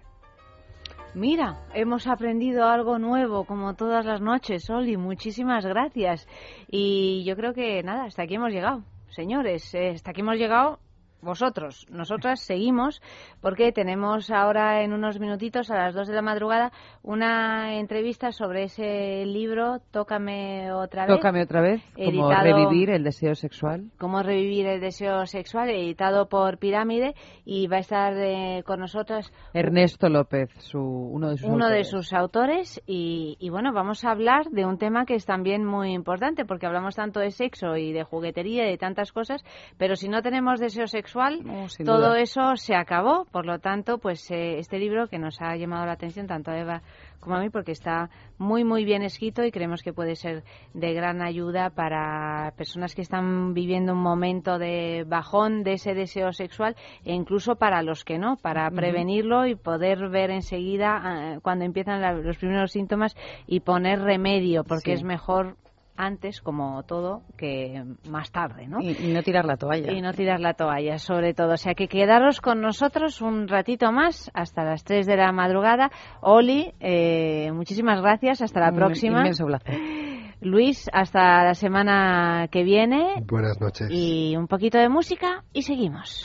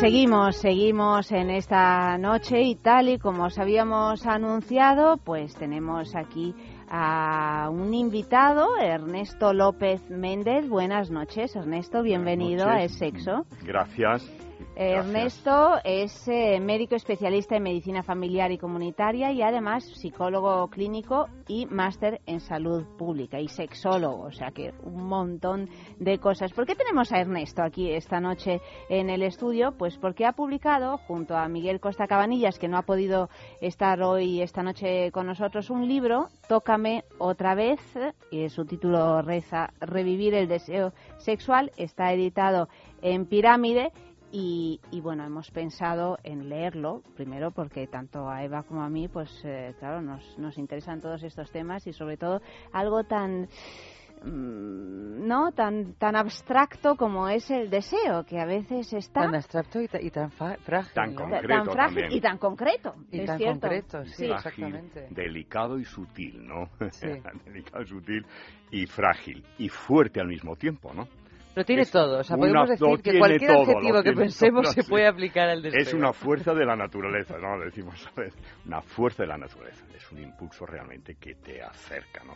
Eso que se dice de atracción sexual, pues realmente es algo que atrae realmente y que te impulsa conectarte. Sin embargo. ¿cuántas veces, cuántos correos llegan, cuántos amigos, cuántos amigos, cuántas eh, familiares, cuánta gente alrededor, incluso nosotros mismos, pues de repente tenemos esa sensación que no es nada placentera, que es, bueno, pues eh, de una falta de, de deseo, de una falta de deseo sexual en este caso. Y a veces la falta de deseo sexual quizá puede abrazar la falta de deseo en general, ¿no? Porque Seguramente. Yo Mm. creo que como, como la dimensión sexual es una, una de las muchas dimensiones personales, cuando se debilita o se apaga es porque también se apagan otros aspectos de una relación interpersonal. Y de todas formas, pues igual no es una catástrofe, porque es un fenómeno, como tú decías, tan habitual también. Es un fenómeno habitual el deseo, que surge el deseo que enciende como las flechas de Cupido enciende los corazones, ¿no? Que se dice. Y es una fuerza que se adquiere muy pronto y fuerte, pero también es una fuerza delicada, ¿no? Que se puede hay perder que cuidarla. y que hay que cuidarla. Pero aunque la cuides, hay muchos factores que luchan por, por debilitarla a veces, ¿no?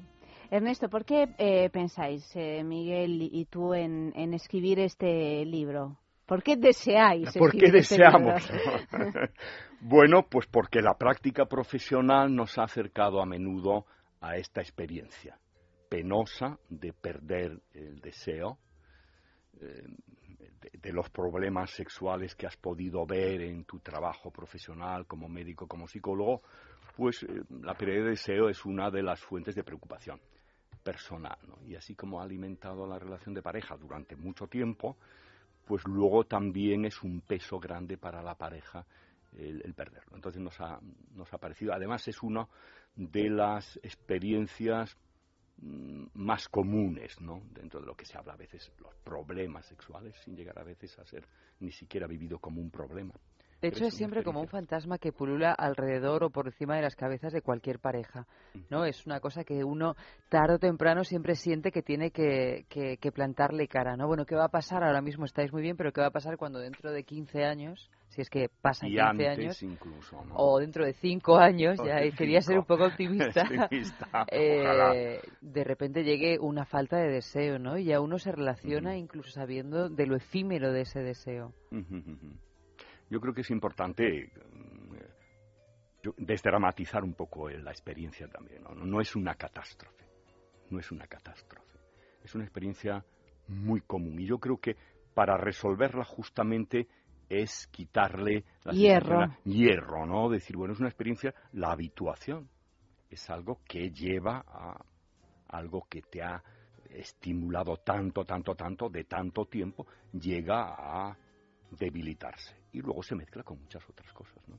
Con la vida misma. Con la vida misma, donde tú a esa persona que te ha atraído exclusivamente casi por la faceta sexual, tú la empiezas a ver en la vida diaria, como es normal, con otras connotaciones, a veces negativas, que contradicen lo que es la experiencia de atracción de los primeros momentos. Y eso es un fenómeno tan natural como el propio deseo, yo creo, ¿no? Y entonces yo creo que el transmitir a la gente eh, tanto en la consulta personal como ahora mismo con vosotras en la radio, es transmitir la, importancia de desdramatizar y, como tú dices, quitarle hierro, ¿no? Pero eso no quiere decir eh, quitarle, eh, que no le prestemos importancia, que no trabajemos en el asunto. Está claro. Pero una primera condición es esa y luego es proponértelo como una aventura personal o de la pareja.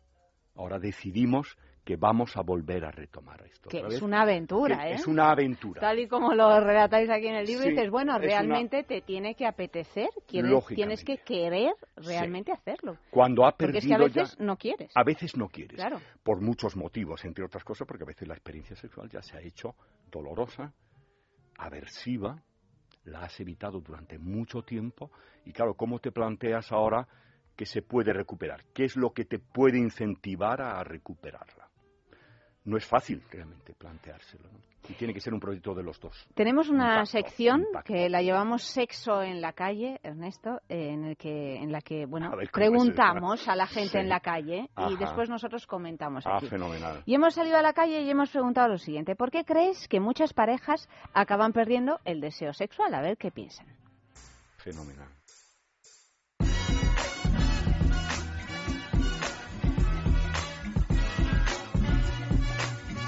El primer problema en una pareja cuando ya se han acostumbrado a estar juntos y es una relación más larga, creo que pierden el deseo sexual porque son más dejados. Ya eh, al estar en una relación más seria, eh, la gente decide pues eh, centrarse en otras cosas que no es la pareja, en, que no es en la relación, el romanticismo, cosas, detalles que pueden encender pues esa llama de deseo el sexo no es una cosa aislada, así que depende qué relación tienes. Por ejemplo, si tratas a tu hombre igual como tu hijo o como un padre, ¿cómo vas a tener ganas de luego acostarte con él? Pues yo creo que sí, que una vez que ya entras en la rutina de ya siempre lo mismo, siempre lo mismo, pues hay que, yo creo que para no caer en esa en esa rutina hay que ir variando un poquito las, las actividades sexuales de la pareja o ya falta de interés entre ellos, que van dejando, ya se van cansando, pierden interés o van dejando de quererse. Pues hombre, yo creo que normalmente las parejas pierden el deseo sexual cuando o no intentan satisfacerse mutuamente lo suficiente o mostrar interés en hacerlo o dejan de experimentar o jamás ni, ni empiezan a intentarlo. Te suenan todas estas, suenan, eh, suenan no suenan a todos. Son muy certeras, claro, efectivamente. Hablan de la habituación, hablan del descuido, te vas descuidando, te abandonas realmente, y algo que te ha hecho atractivo o atractiva, ya lo descuidas. La pregunta es ¿por qué? Y realmente es se va mezclando con muchas otras cosas que no son tan gratificantes en la vida de la pareja, que es normal. No te digo cuando aparecen hijos, donde está la carga de los hijos, ya no te digo cuando hay problemas de otro tipo, económicos incluso, donde eso se contrapone a lo placentero y a lo gustoso. Por eso muchas veces dices, bueno, pues si al menos recuperaran el deseo sexual, habría ahí un contrapunto también, ¿no? Y luego hablan de, de, de alguien decía, una, una mujer decía, que no es algo aislado, efectivamente. Está dentro de todo el conjunto de la relación de pareja. Y si no funcionan otras cosas, como es la comunicación interpersonal, si no hay un respeto mutuo, si no hay una validación mutua, pues uno se resiste a compartir algo placentero con alguien que es displacentero en otros momentos de la vida, ¿no? Es evidente, va todo junto, no lo podemos separar. Sin duda alguna. Y por eso cuando se dice recupera el deseo, vamos a ver cómo recuperamos primero una relación que está descompuesta, ¿no? A veces, y, no es solamente el deseo sexual, la cama. Pues vamos desde el principio, Ernesto, desde el principio de vuestro libro, Tócame otra vez, eh, recordamos el título, y el principio es el deseo, es decir, cuando se desata ese deseo. Inmediatamente os preguntáis si es cuestión de química o no. ¿Es cuestión de química el deseo? ¿A qué llamamos eso de es que tengo una química tremenda con él? ¿Qué eso qué significa? Porque parece como una cosa así mágica, un poco sobrenatural. Un poco sobrenatural y mágica, ¿no? Mm. Bueno, la química eh, es una expresión metafórica para decir cuantísimas cosas son las que hacen a una persona atractiva para ti, ¿no? Y son muchas cosas. y aparte de la apariencia física, normalmente te evoca mm, otras personas o otras experiencias personales y demás que te, que, te hacen, te la hacen atractiva. Pero una de las cosas que se dice, y es una experiencia común de todos, esa química viene dada también no solo por la apariencia física, sino por cómo se comporta ese cuerpo, ¿no? ¿Qué hace? ¿Cómo sonríe? ¿Cómo mira?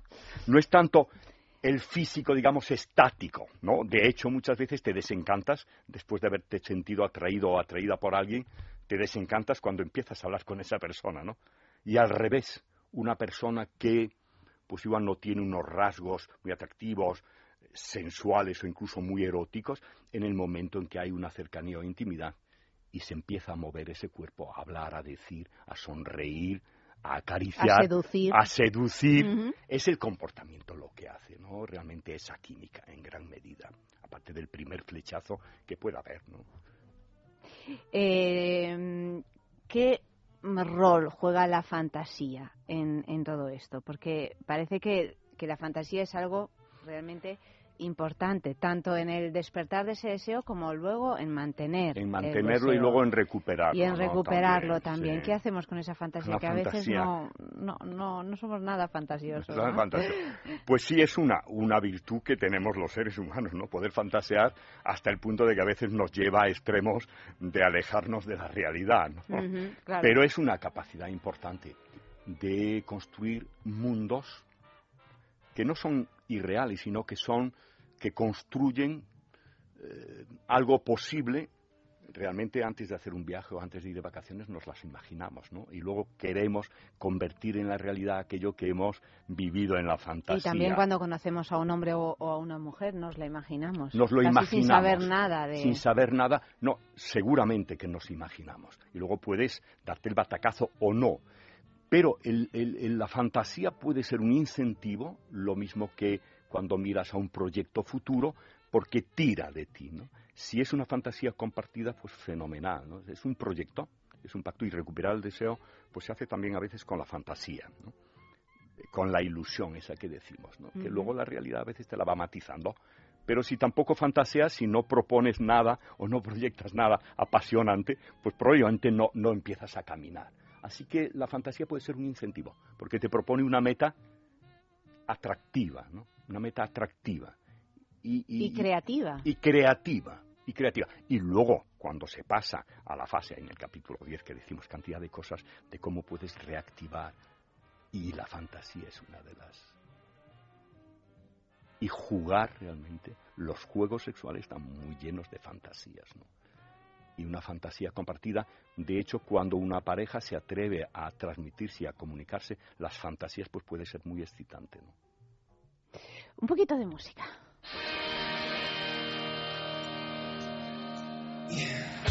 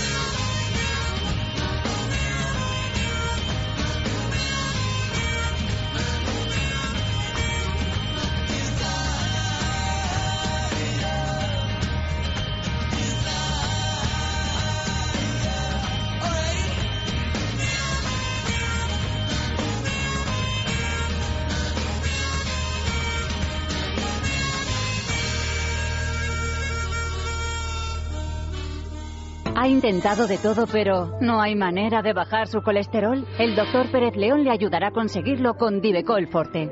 Divecol Forte ayuda a controlar y disminuir los niveles de colesterol de una forma más natural. Las propiedades de sus principios activos impiden su absorción en el intestino y ayudan a que el organismo lo elimine más rápidamente. Divecol Forte, de laboratorios.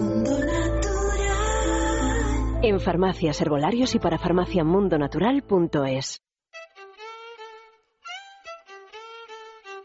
Y seguimos hablando de este libro, Tócame otra vez, con Ernesto López Méndez, uno de los autores. Está editado en Pirámide, pero antes, pues vamos con un concurso que tenemos, Ernesto, Mm. que lo llamamos Placeres Exquisitos. Qué maravilla. O sea, imagínate, No, no. mm, se trata de un juguetito, bueno, una marca de juguetería sexual, Lelo, Fantástico.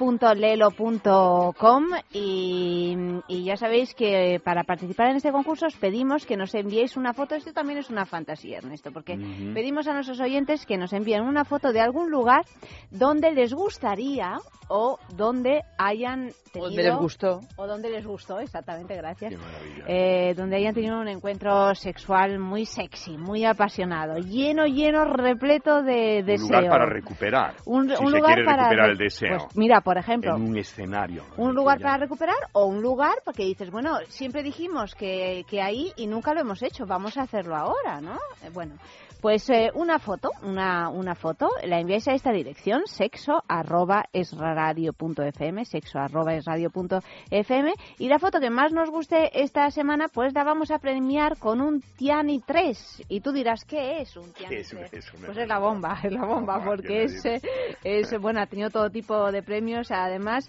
pues es eh, un juguete que vibra eh, con mucha potencia, proporciona sensaciones dirigidas especialmente al, crit- al clítoris, mientras que su dis- diseño en suave silicona proporciona un placer incomparable y una comodidad suprema. Es sumergible, es un masajeador para parejas que se debe compartir en parejas.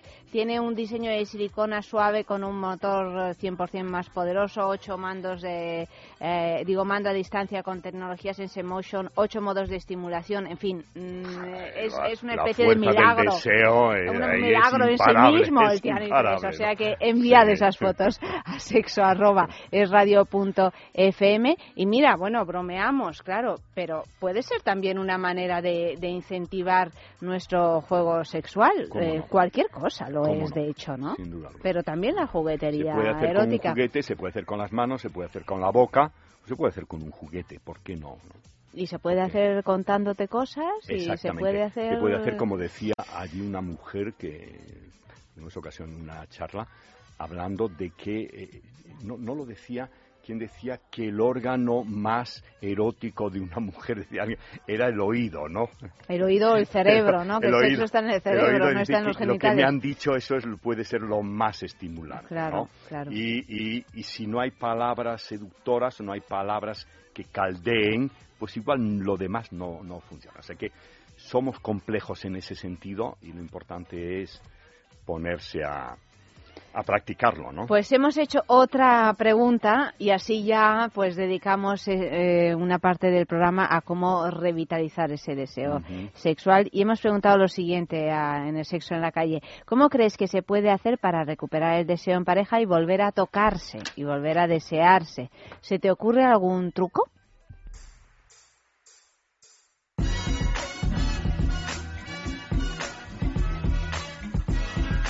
Pues para volver a encender esa llama de romanticismo, yo creo que lo mejor es salir de lo que es la rutina de las casas, de, la ciudad, lo que sea, irse un fin de semana o solo un día de, de viaje hacer algo nuevo, preparar algo especial para esa persona, tu pareja, que sepas que le gusta o algo diferente, algo que, que no sea pues la rutina.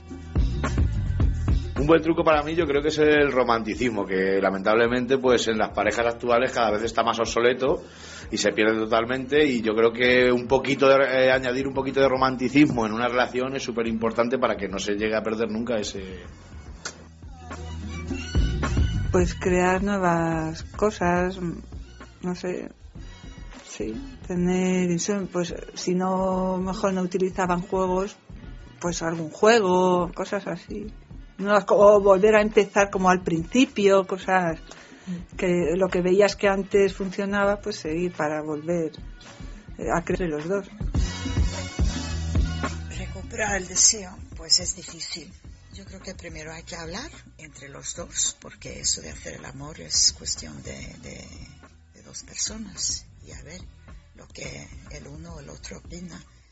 Pero yo creo que a lo mejor una cosa es salir del dormitorio, encontrarse en otro sitio donde no sea lo habitual. También salir un poquito y si ves que tu pareja es atractivo para los demás, a lo mejor también te despiertas. Pues no sé.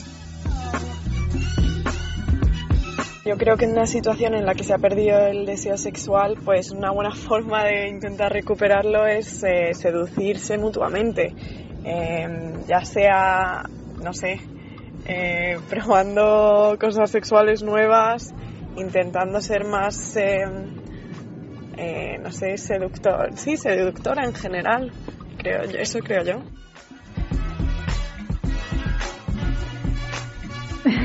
Bueno, menuda lección nos acaban de dar. Nos han dado una lección, Ciudadanos y ciudadanas, ¿no? Sí. Sin duda alguna, ¿no? Eh, lo de los expertos, pues bueno, se dice, pero estos ciudadanos que han hablado, estas ciudadanas son expertos en estas cosas y han hablado de, elementos clave, ¿no? Es hablar de entrada, es plantearse que esto es en, en una relación ha de ser un pacto compartido.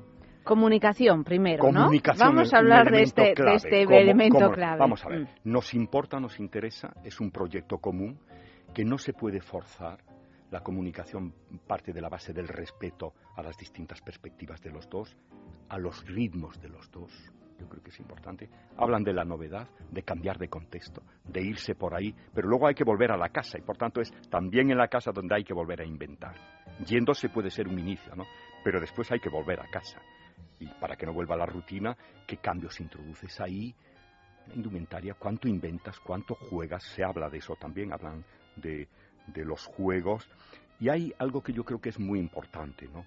Cuando se quiere recuperar el deseo sexual, se piensa mucho en el acto sexual, se piensa en el coito.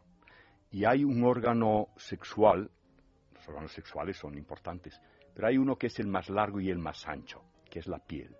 Y por eso el título nosotros que le hemos dado al libro es Tócame otra vez, que aparte de que juega con esa fantasía de la película de Casablanca, ¿no? Tócala otra vez. Sí, Sam. Pues, Sam, pues esto es Tócame otra vez, porque parece ser que no hay recuperación del deseo si no se saben hacer las caricias, si no se toca bien, si no se toca bien. Con una advertencia además para los que lleven tiempo con el deseo un poco más apagado y quieren recuperarlo, el pretender en el primer momento llegar a coito y, perseguir ir a la cacería del orgasmo puede ser un, un, fracaso morrocotudo, porque si haces eso con toda la ansiedad y no salen las cosas bien, el retroceso puede ser muy grande y decir, ¿para qué hemos vuelto a hablar para este fracaso tan inmenso? Sin embargo, con las caricias es menos probable que se fracase, menos probable. Por tanto, mi sugerencia sería, aparte de las cosas bellas que ha dicho esta gente a la que habéis preguntado, es empezar tocando otra vez, probando a tocar y observando cómo reacciona él o ella. Y nosotros en el libro hablamos de una metáfora que es la ostra y el pez. Sí, cuéntala, cuéntala Es la, tú, sí. es la ostra y el pez, ¿no? Aquel pez que quería entrar, y tiene sus connotaciones además eróticas la metáfora, ¿no? El pez que quería entrar en el corazón de la ostra. Y lo hizo de una forma tan impulsiva, tan brusca, que la ostra se cerró, y decimos, se cerró como una ostra, ¿no?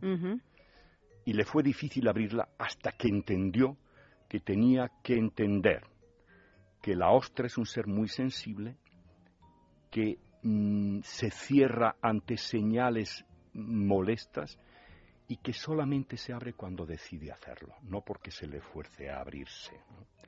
Y aquí conviene decir que la ostra no es la mujer y el hombre el pez, sino que los hombres también somos ostras, Sí, sí, sí. que nos abrimos o nos cerramos, ¿no? dependiendo de lo que se diga. Y en determinada edad y cuando eh, la pérdida de deseo, por supuesto, es mayor a medida que se avanza en, en edad también, es importante ser considerado también con lo que pueden ser y tomárselos con sentido del humor, lo que pueden ser los fracasos, ¿no? Así que una advertencia es probar un proyecto común y compartido, empezar por las caricias, tomarse con sentido del humor los tropiezos y no perseguir.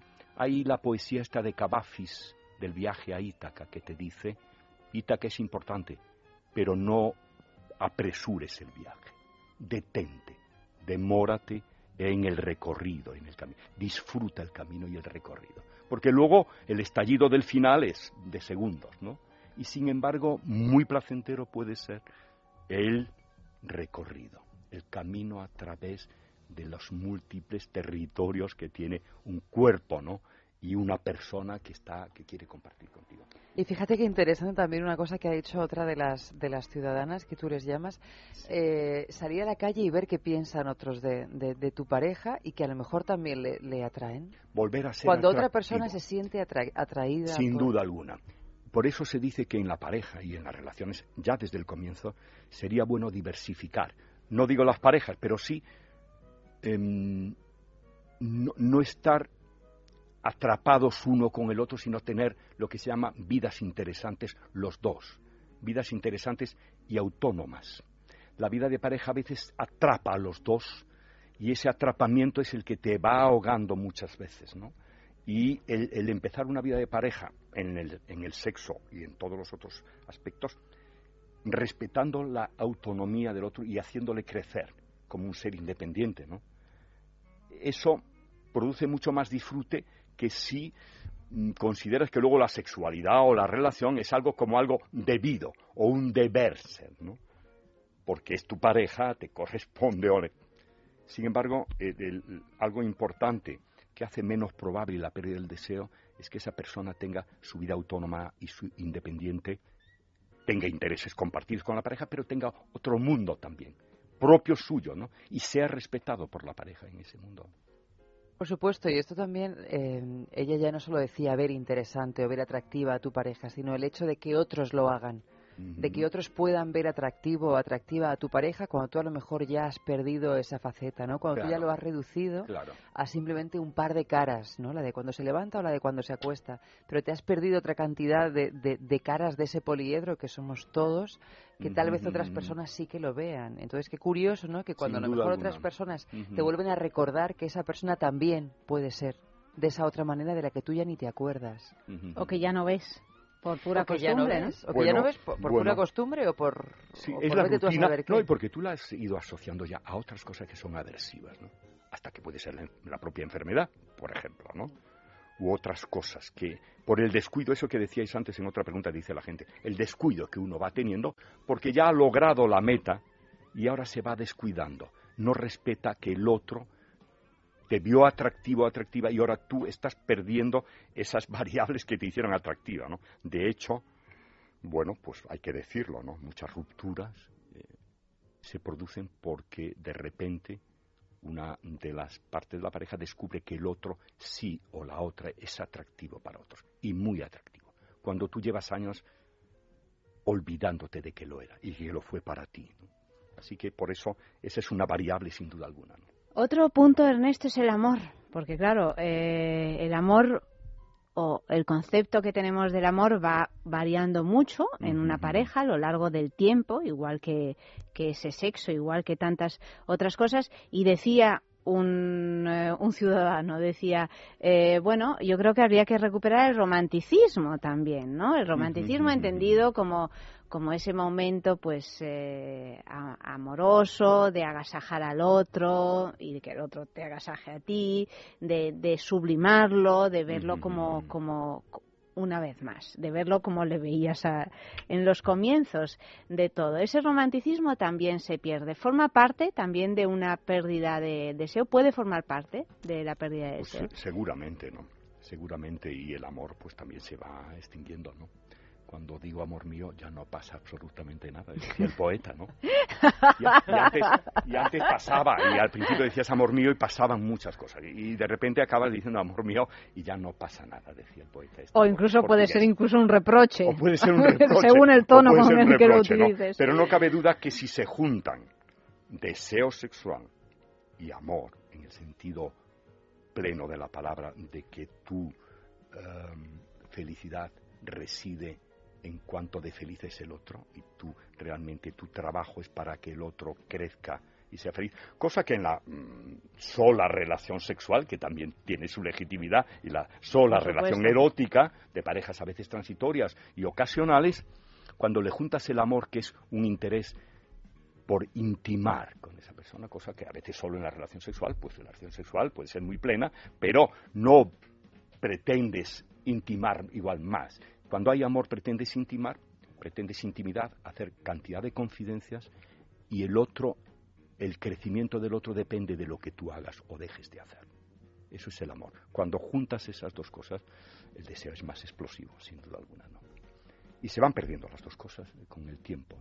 Así que eh, la invitación o el reto es, como decía alguien, si te importa o no recuperar eso y es recomponer muchas cosas. Una señora decía, no es fácil. Y desde luego no es fácil. No es fácil. ¿Cómo recomponer otras muchas cosas de la vida familiar, ¿no? O cómo recomponer a veces las amistades que has ido perdiendo con el tiempo también, ¿no? No es fácil, pero vale la pena, ¿no? Vale la pena sobre todo si no lo consideras como algo que debe ser, como algo de obligación, sino como algo placentero, como un proyecto nuevo que vamos a empezar a vivir ahora y lo vamos a construir, ¿no? De forma eh, compartida, ¿no? Un poco más de música y seguimos.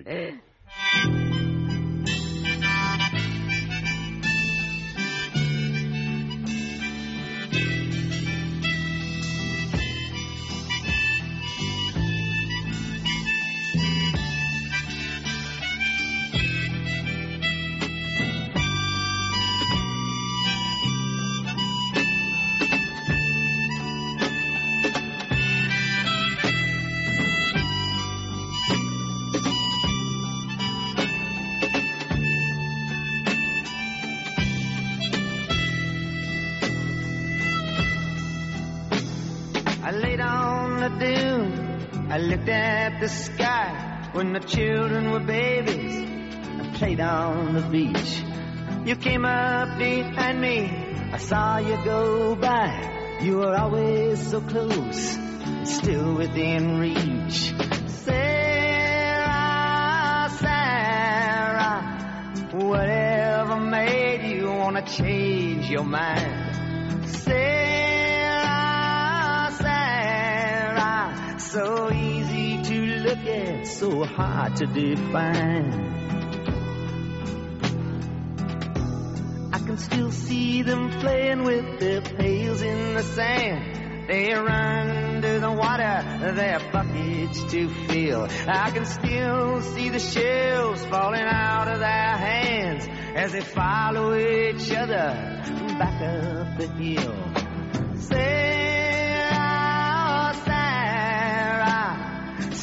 Virgin angel, sweet love of my life. Sarah, Sarah, radiant jewel, a mystical wife. sleeping in the woods by a fire in the night, drinking white rum in a Portugal bar. Them playing leapfrog and hearing about Snow White. You in the marketplace in Savannah, Lamar. Sarah, Sarah, it's all so clear I could never forget. Sarah, Sarah, loving you is the one thing I'll never regret.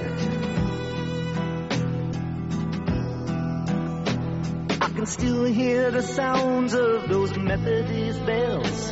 I'd taken a cure and it just gotten through. Staying up for days in the Chelsea Hotel, writing sad eyed lady of the lowlands for you. Sarah, Sarah, wherever we travel, we're never apart.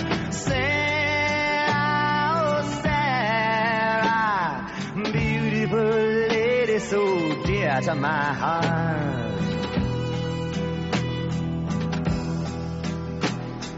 How did I meet you? I don't know. A messenger sent me in a tropical storm. You were there in the winter, moonlight on the snow, and on Lily Pond Lane when the weather was warm.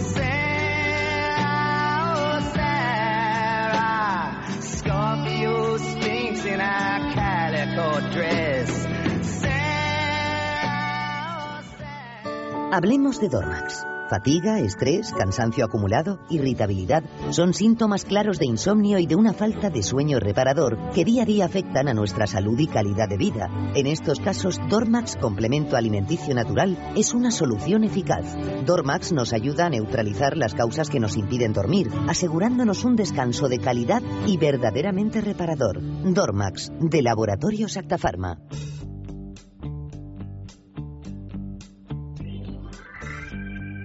Y seguimos, seguimos, pero antes de continuar hablando de Tócame otra vez, pues vamos a hablar de cómo mantenernos sanos, en forma. El hígado, que es el gran depurador del organismo, pues hay que tenerlo bien y de vez en cuando pues nos viene muy bien una cura de desintoxicación como por ejemplo la que te ofrece Depur Plus, que es un producto completamente natural compuesto por un grupo de plantas con acción drenante, depuradora y regeneradora del hígado.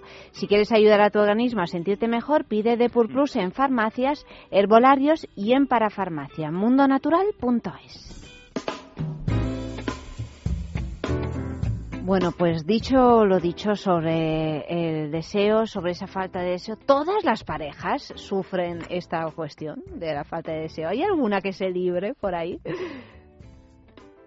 ¿Tú qué piensas, Ernesto? Bueno, Bueno. esto forma parte de la intimidad. Habría que- Siempre nos queda la esperanza y dice, no, pero esa, esa esas pareja, esos, se mantiene, esos ¿no? están A esos muy no les bien. pasa. No les si pasa a, nunca, si a ¿no? esos mm, tal, es que a lo mejor a mí tampoco me toca. Pero ¿no? es normal, es normal, que también es normal lo que tú decías, que todas las personas a las que se les ha preguntado eran unos expertos, porque desgraciadamente casi todo el mundo es un experto de pérdida de deseo, llegado a un punto de tu vida. O un punto de tu Bueno, relación. aparte que te, te- te diré que la pérdida de deseo no hace falta que tengas 70 años para sufrirla, sino que a veces No, la tienes con te 20 digo- años con tu novio que tienes desde los de veintitantos y de 17. treinta y tantos O sea que una- es que es una cuestión mm, Sí. psicológica y que, que- que puede afectar a, No cabe a- duda. a- a cualquier edad. es No que siempre duda. parece que estamos hablando de, los más mayores y No, no, necesariamente, no Porque se produce necesariamente. desgana de, de algo, de comida, de viajar, de levantarte y demás, y desgana de sexo. Pues hay muchas razones, ¿no? No solamente el hábito y la habituación, que esa, esa, esa razón afecta, yo creo que absolutamente a todos. Aunque luego las estadísticas te dicen, el 28%, 30% de los hombres, la media, el promedio que les han preguntado dice... tal.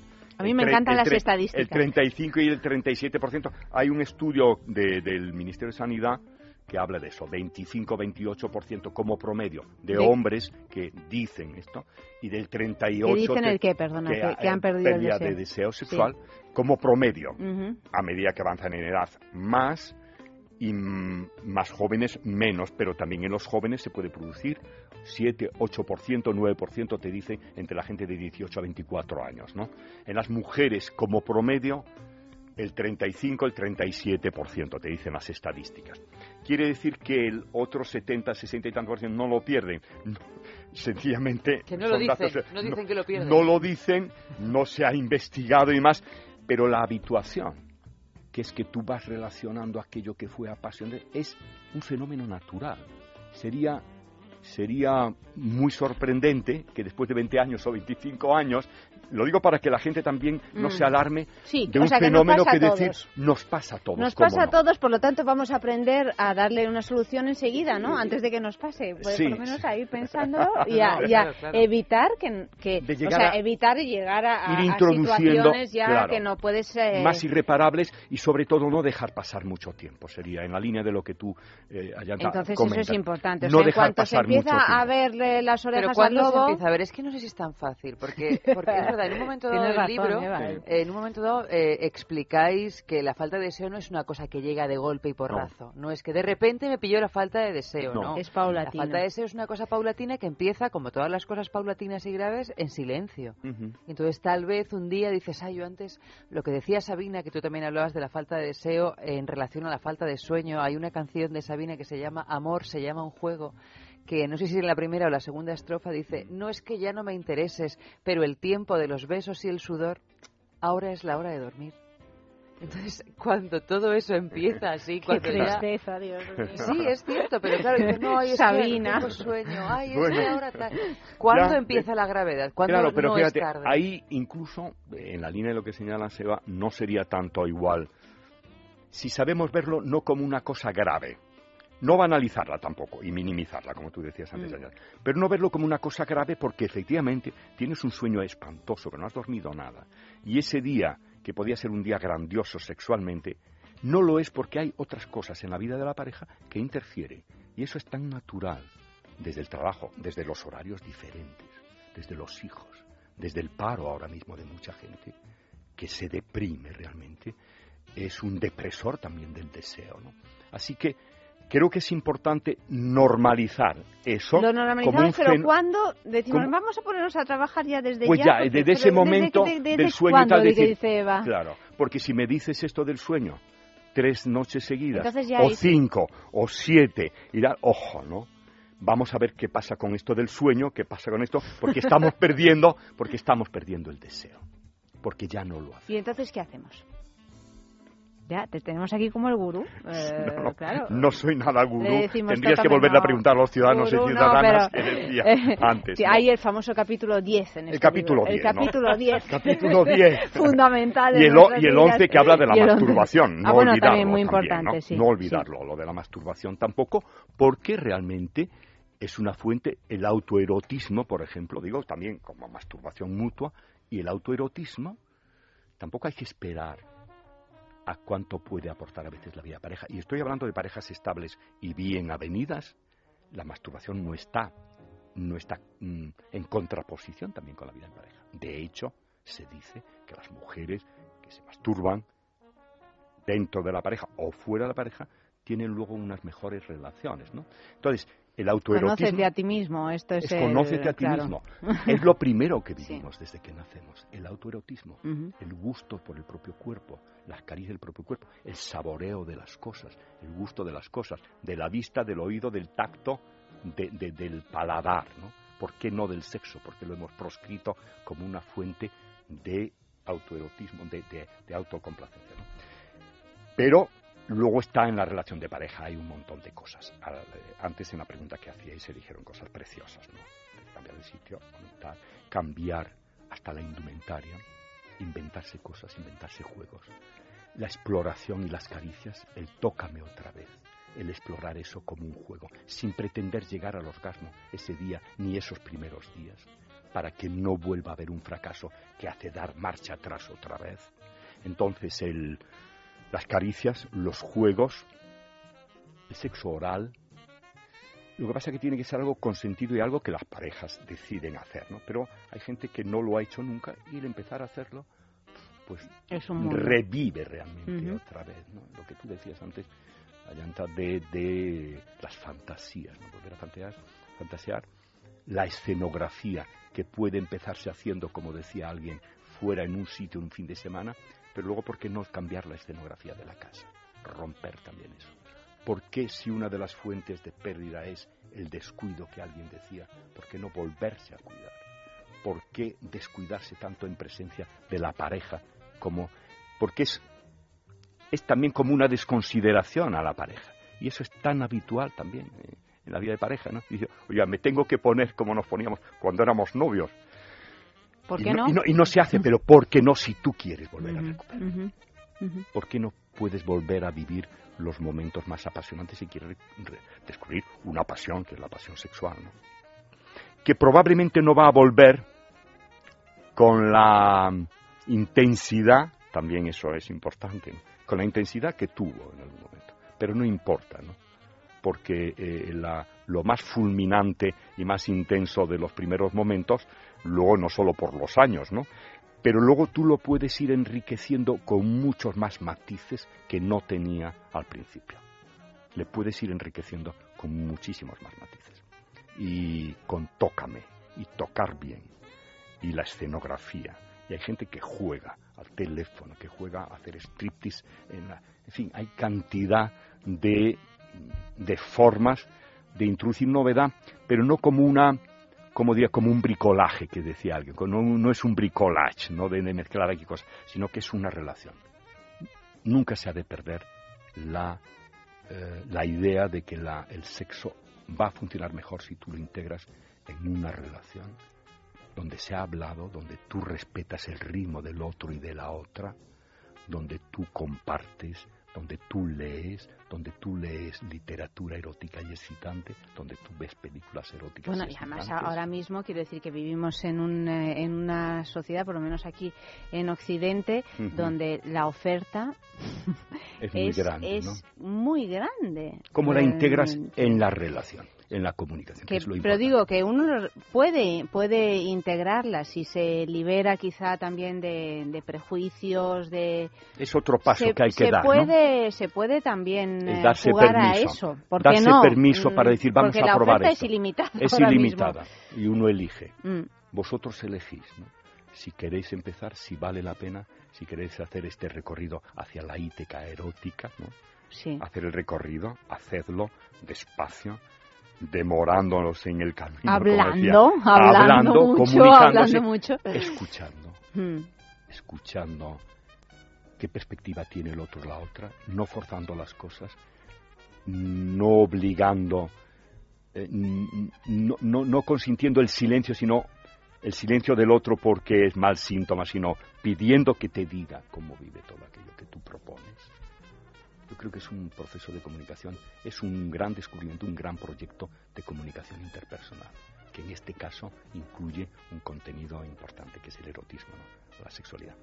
Erotismo y sexualidad, ¿no? que yo creo que eh, cuando hablamos de tócame, otra vez, demorarse en todas esas sensaciones, el coito, eh, lo que hemos vivido de sexualidad es el coito, ah, y la- el erotismo es sensualidad, no solo sexualidad. Y la sensualidad son todos los sentidos. Es Vivimos en una sociedad coitocéntrica que Muy le da a la penetración y para y eh. penecen- falocéntrica, Y falocéntrica, que sí. le da esto una importancia Sí. eh, Sí. excesiva, desde luego. Desde y, luego. y eso, fíjate, yo afecta a los hombres que Pobrecitos se generan míos, una ansiedad por decir, míos. tengo que funcionar haciendo esto y penetrando.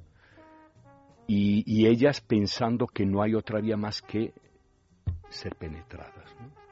Cuando a partir de cierta edad, mm, encima puede ser empezar a ser molesta la penetración si no se ha hecho una preparación y se quiere seguir haciendo las cosas como se hacían antaño, donde no hay lubricación vaginal, donde no ha habido preparación, etcétera, etcétera. Entonces, puede ser un gran descubrimiento si los que nos están oyendo deciden de iniciar el proyecto, ¿no? Este proyecto de Sí. pareja. No solo un gran descubrimiento, sino que me imagino también un, eh, ya que estamos, un crecimiento personal, porque el ¿Cómo sexo no? abraza un montón de cosas, no es solo el sexo tal y como nos lo podemos imaginar en la postal, ¿no? Sino, es el erotismo. Sino es el erotismo, es la sensualidad, es descubrir muchas cosas de nosotros mismos, de la pareja, de a lo mejor de deseos que no, que desconocíamos, que no sabíamos ni siquiera que teníamos, de posibilidades, de tal, o sea que te hace, más, te hace más sensible, te hace más sensible, más, delicado, más, más atento al otro, más atento al otro, justo, porque exploras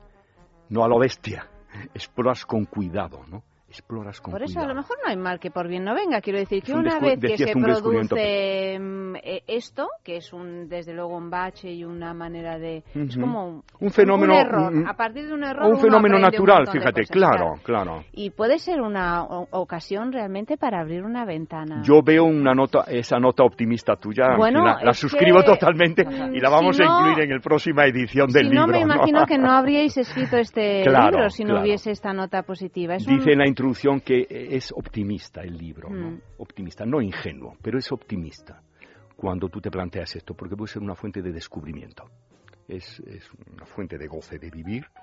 Y, y, has dicho tú algo, Ayanta, muy importante, y tú, Eva, también, ¿no? muy importante. Eh, bienvenido el bajón o el cierto enfriamiento, porque ahora volver a enganchar puede ser mejor con más matices. Dices tú, fíjate, con cuando más nos deseábamos tanto, ahí dale que te pego, y no sabíamos todo esto, no sabíamos que teníamos piel. Que teníamos como, piel. Como decía Oscar sobre la piel. Ah, decía mi amigo. sexual más grande. Que era más que, largo que y la más piel ancho, era decimos el órgano sexual más, más largo grande, y más ¿no? ancho. Claro, pues eso. Dice, pues y lo mira. estamos descubriendo ahora. Bienvenida la pérdida del deseo que hemos tenido, que no es ni siquiera casi un error, sino que es un suceso sí, algo, natural, sí, algo bastante, natural. bastante uh -huh. natural. Por eso decíamos al principio, no hagamos una catástrofe de esto, ¿no? Es una oportunidad. Y sobre Puede todo ser. tampoco perdamos lo lúdico, porque claro, si en el sexo se, ese, si le damos ese peso, ese, que si está mal hacerlo o está bien hacerlo, que si no lo haces es porque fatal y si lo haces también fatal. ¿Y cuántas si, veces tengo y, que hacerlo? Claro, ¿Y dónde está la, la, y, la tasa perfecta claro, de, de, de, cantidad? ¿Y cuánto tiene que medir mi pene? ¿Y cuánto tiene que medir mis pechos? Mis ¿Y pechos. qué edad tengo que tener? ¿Y si tengo que tener los ojos azules o morados? Y si, mmm, no se puede, es no un se puede. Es un sin vivir. Fíjate que el cuerpo nos va cambiando. Algo tan importante como es, cambia desde la adolescencia, desde la niñez hasta la edad adulta y la vejez. Qué importante es que más allá de cuántos coitos se hagan a cierta edad, sin embargo el erotismo y la sensualidad no tiene por qué perderse jamás. Y sobre todo algo que tú acabas de aludir ahora, la estima por uno mismo y por el cuerpo que tienes, por los tamaños que tienes, por la estatura que tienes o por la calva que tienes Estupenda. o por la calva que tienes. Entonces, eso nunca se puede perder, nunca se debería perder, más allá de la pérdida del deseo, fíjate. Nunca perdamos eso, ¿no? Y, y- y la oportunidad que tiene la pérdida del deseo, si deciden esas, esos que nos están y esos que nos están oyendo, el, el- el proyecto este compartido, es una oportunidad no solo para recuperar el, el deseo sexual, sino para recuperar la construcción personal y la estima por uno mismo, que esa nos va a acompañar Toda la vida. toda la vida. Claro, lo que pasa es que también con, Toda esto, de- con esto del paso del tiempo y, y del avance de la edad y del Mm. avance de la sexualidad o del cambio de la sexualidad Claro. también, lo que ocurre es que uno va haciendo consciente procesos que probablemente al principio fueran más inconscientes, ¿no? Porque al principio es muy fácil estar contento con tu dado, cuerpo ¿no? cuando tienes todo bien dado, toda ¿no? la dado el energía, toda la belleza y tal. Claro, es mucho más fácil, ¿no? Que todo sea sencillo y que todo resbale, ¿no? En el mejor sentido de la palabra resbalar, que no haya que hacer esfuerzo por avanzar. Está todo lubricado, Sí, está más lubricado, Luego, ¿no? conforme va pasando el tiempo, y es una de las cosas interesantes que tiene el libro, es que la cosa cambia, no, no es una cosa tremenda, ¿no? Ni es algo con lo que Es la tengamos vida, que, Eva. que- que llevarnos la las manos a la cabeza, pero simplemente es, bueno, ahora todo esto que antes hacías solo, lo puedes seguir haciendo, pero de una manera mucho más consciente, ¿no? Ahora igual hay que teatralizar mucho más esta cosa del sexo, antes el, el deseo te pillaba aquí, ahora, a lo mejor ahora lo tienes que construir, ¿no? Lo tienes que crear tú, pero... Bellas palabras que estás diciendo, Eva. Ahora tienes que crear. Tienes Y que que- crear Antes te venía dado, te venía dado. ¿no? Bueno, es que todo que es un venía- proceso creativo realmente. Es- es la- tenemos dos opciones, o amargarnos o, o ser eh, felices. Yo O creo felices. que entre las dos pues vamos Sí, a ir sí, hacia, Bueno, hacia pero es que lo más fácil posible. en realidad, yo me imagino que es amargarse, amargarse, porque sí. lo más fácil suele ser la lamentar inactividad. y lamentar, ¿no? Lamentar que es, es Y la quietud una- una- absoluta, y la quietud ¿no? y lamentarlo. Digo, "Joder, hemos perdido el deseo sexual. Tremendo. Es, las estadísticas dicen que la población va bien. ¿No? Sí, sí. Hay una alarma social, como decimos, una alarma social. Esperemos que este programa y esta noche la gente no se alarme por esto, sino todo lo contrario. Todo lo ¿no? contrario, Yo claro creo que el, el programa que yo os agradezco muchísimo que, que nos hayáis invitado, que me hayáis invitado, es porque si sirve a quienes estén ahora teniendo el humor de oírnos, les sirva para decir que es una oportunidad esto, ¿no? que es una oportunidad. Sin ser an- angelistas, sí ser optimistas, en el sentido de que nos queda un gran trabajo por hacer, con independencia de la edad que ustedes tengan, de la edad que ustedes tengan, ustedes, vosotras y vosotros, con independencia de eso hay un, un proyecto que está, como dice la metáfora del principio del libro, de, la, de las De dos la- niñas, sí. de la mariposa, Sí, ¿no? sí. Eh, que puedes, puedes aplastarla o puedes dejarla volar, ¿no? Está en tus manos el hacerlo. Sin ser ingenuos, porque no es fácil, como decía alguien también. No es fácil dadas las condiciones a veces en las que vive una determinada pareja, donde ya han aparecido a veces otros problemas que, a- que abruman, donde han aparecido las enfermedades, etcétera. Hay todavía esa posibilidad de seguirse descubriendo, seguirse construyendo que tú decías antes, ¿no? Ernesto, muchísimas gracias. Bueno, gracias Eh, recordamos a el título de vuestro libro, Tócame otra vez, Revivir el deseo sexual, escrito por Miguel Costa Cabanillas y Ernesto López Méndez, editorial Pirámide. Los recomendamos desde aquí, pues ya sabes, Ernesto, que esta es tu casa. Mil gracias, mil gracias. Y mis mejores deseos para todos los que habéis tenido la paciencia de estarnos escuchando ahora eh, a través de las ondas. eh, y los mejores deseos. El mejor deseo sexual y otros, ¿no? Claro que sí. Eva, buenas noches. Buenas noches. Hasta mañana. En producción, eh, Clea Ballesteros, Amalio Varela en realización. Y a todos vosotros ya sabéis, mañana más a partir de las doce y media de la noche es sexo aquí mismo en Es Radio. You must remember this. A kiss is just a kiss. A sigh is just a sigh. The fundamental things apply as time goes by. And when two lovers woo, they still say I love you. On that you can rely. No matter what the future brings as time goes by. Moonlight and love songs never out of date. Hearts full of passion, jealousy, and hate. Woman need man, and man must have his mate that no one can deny. It's still the same old story, a fight for love and glory, a case of do or die. The world will always welcome lovers as time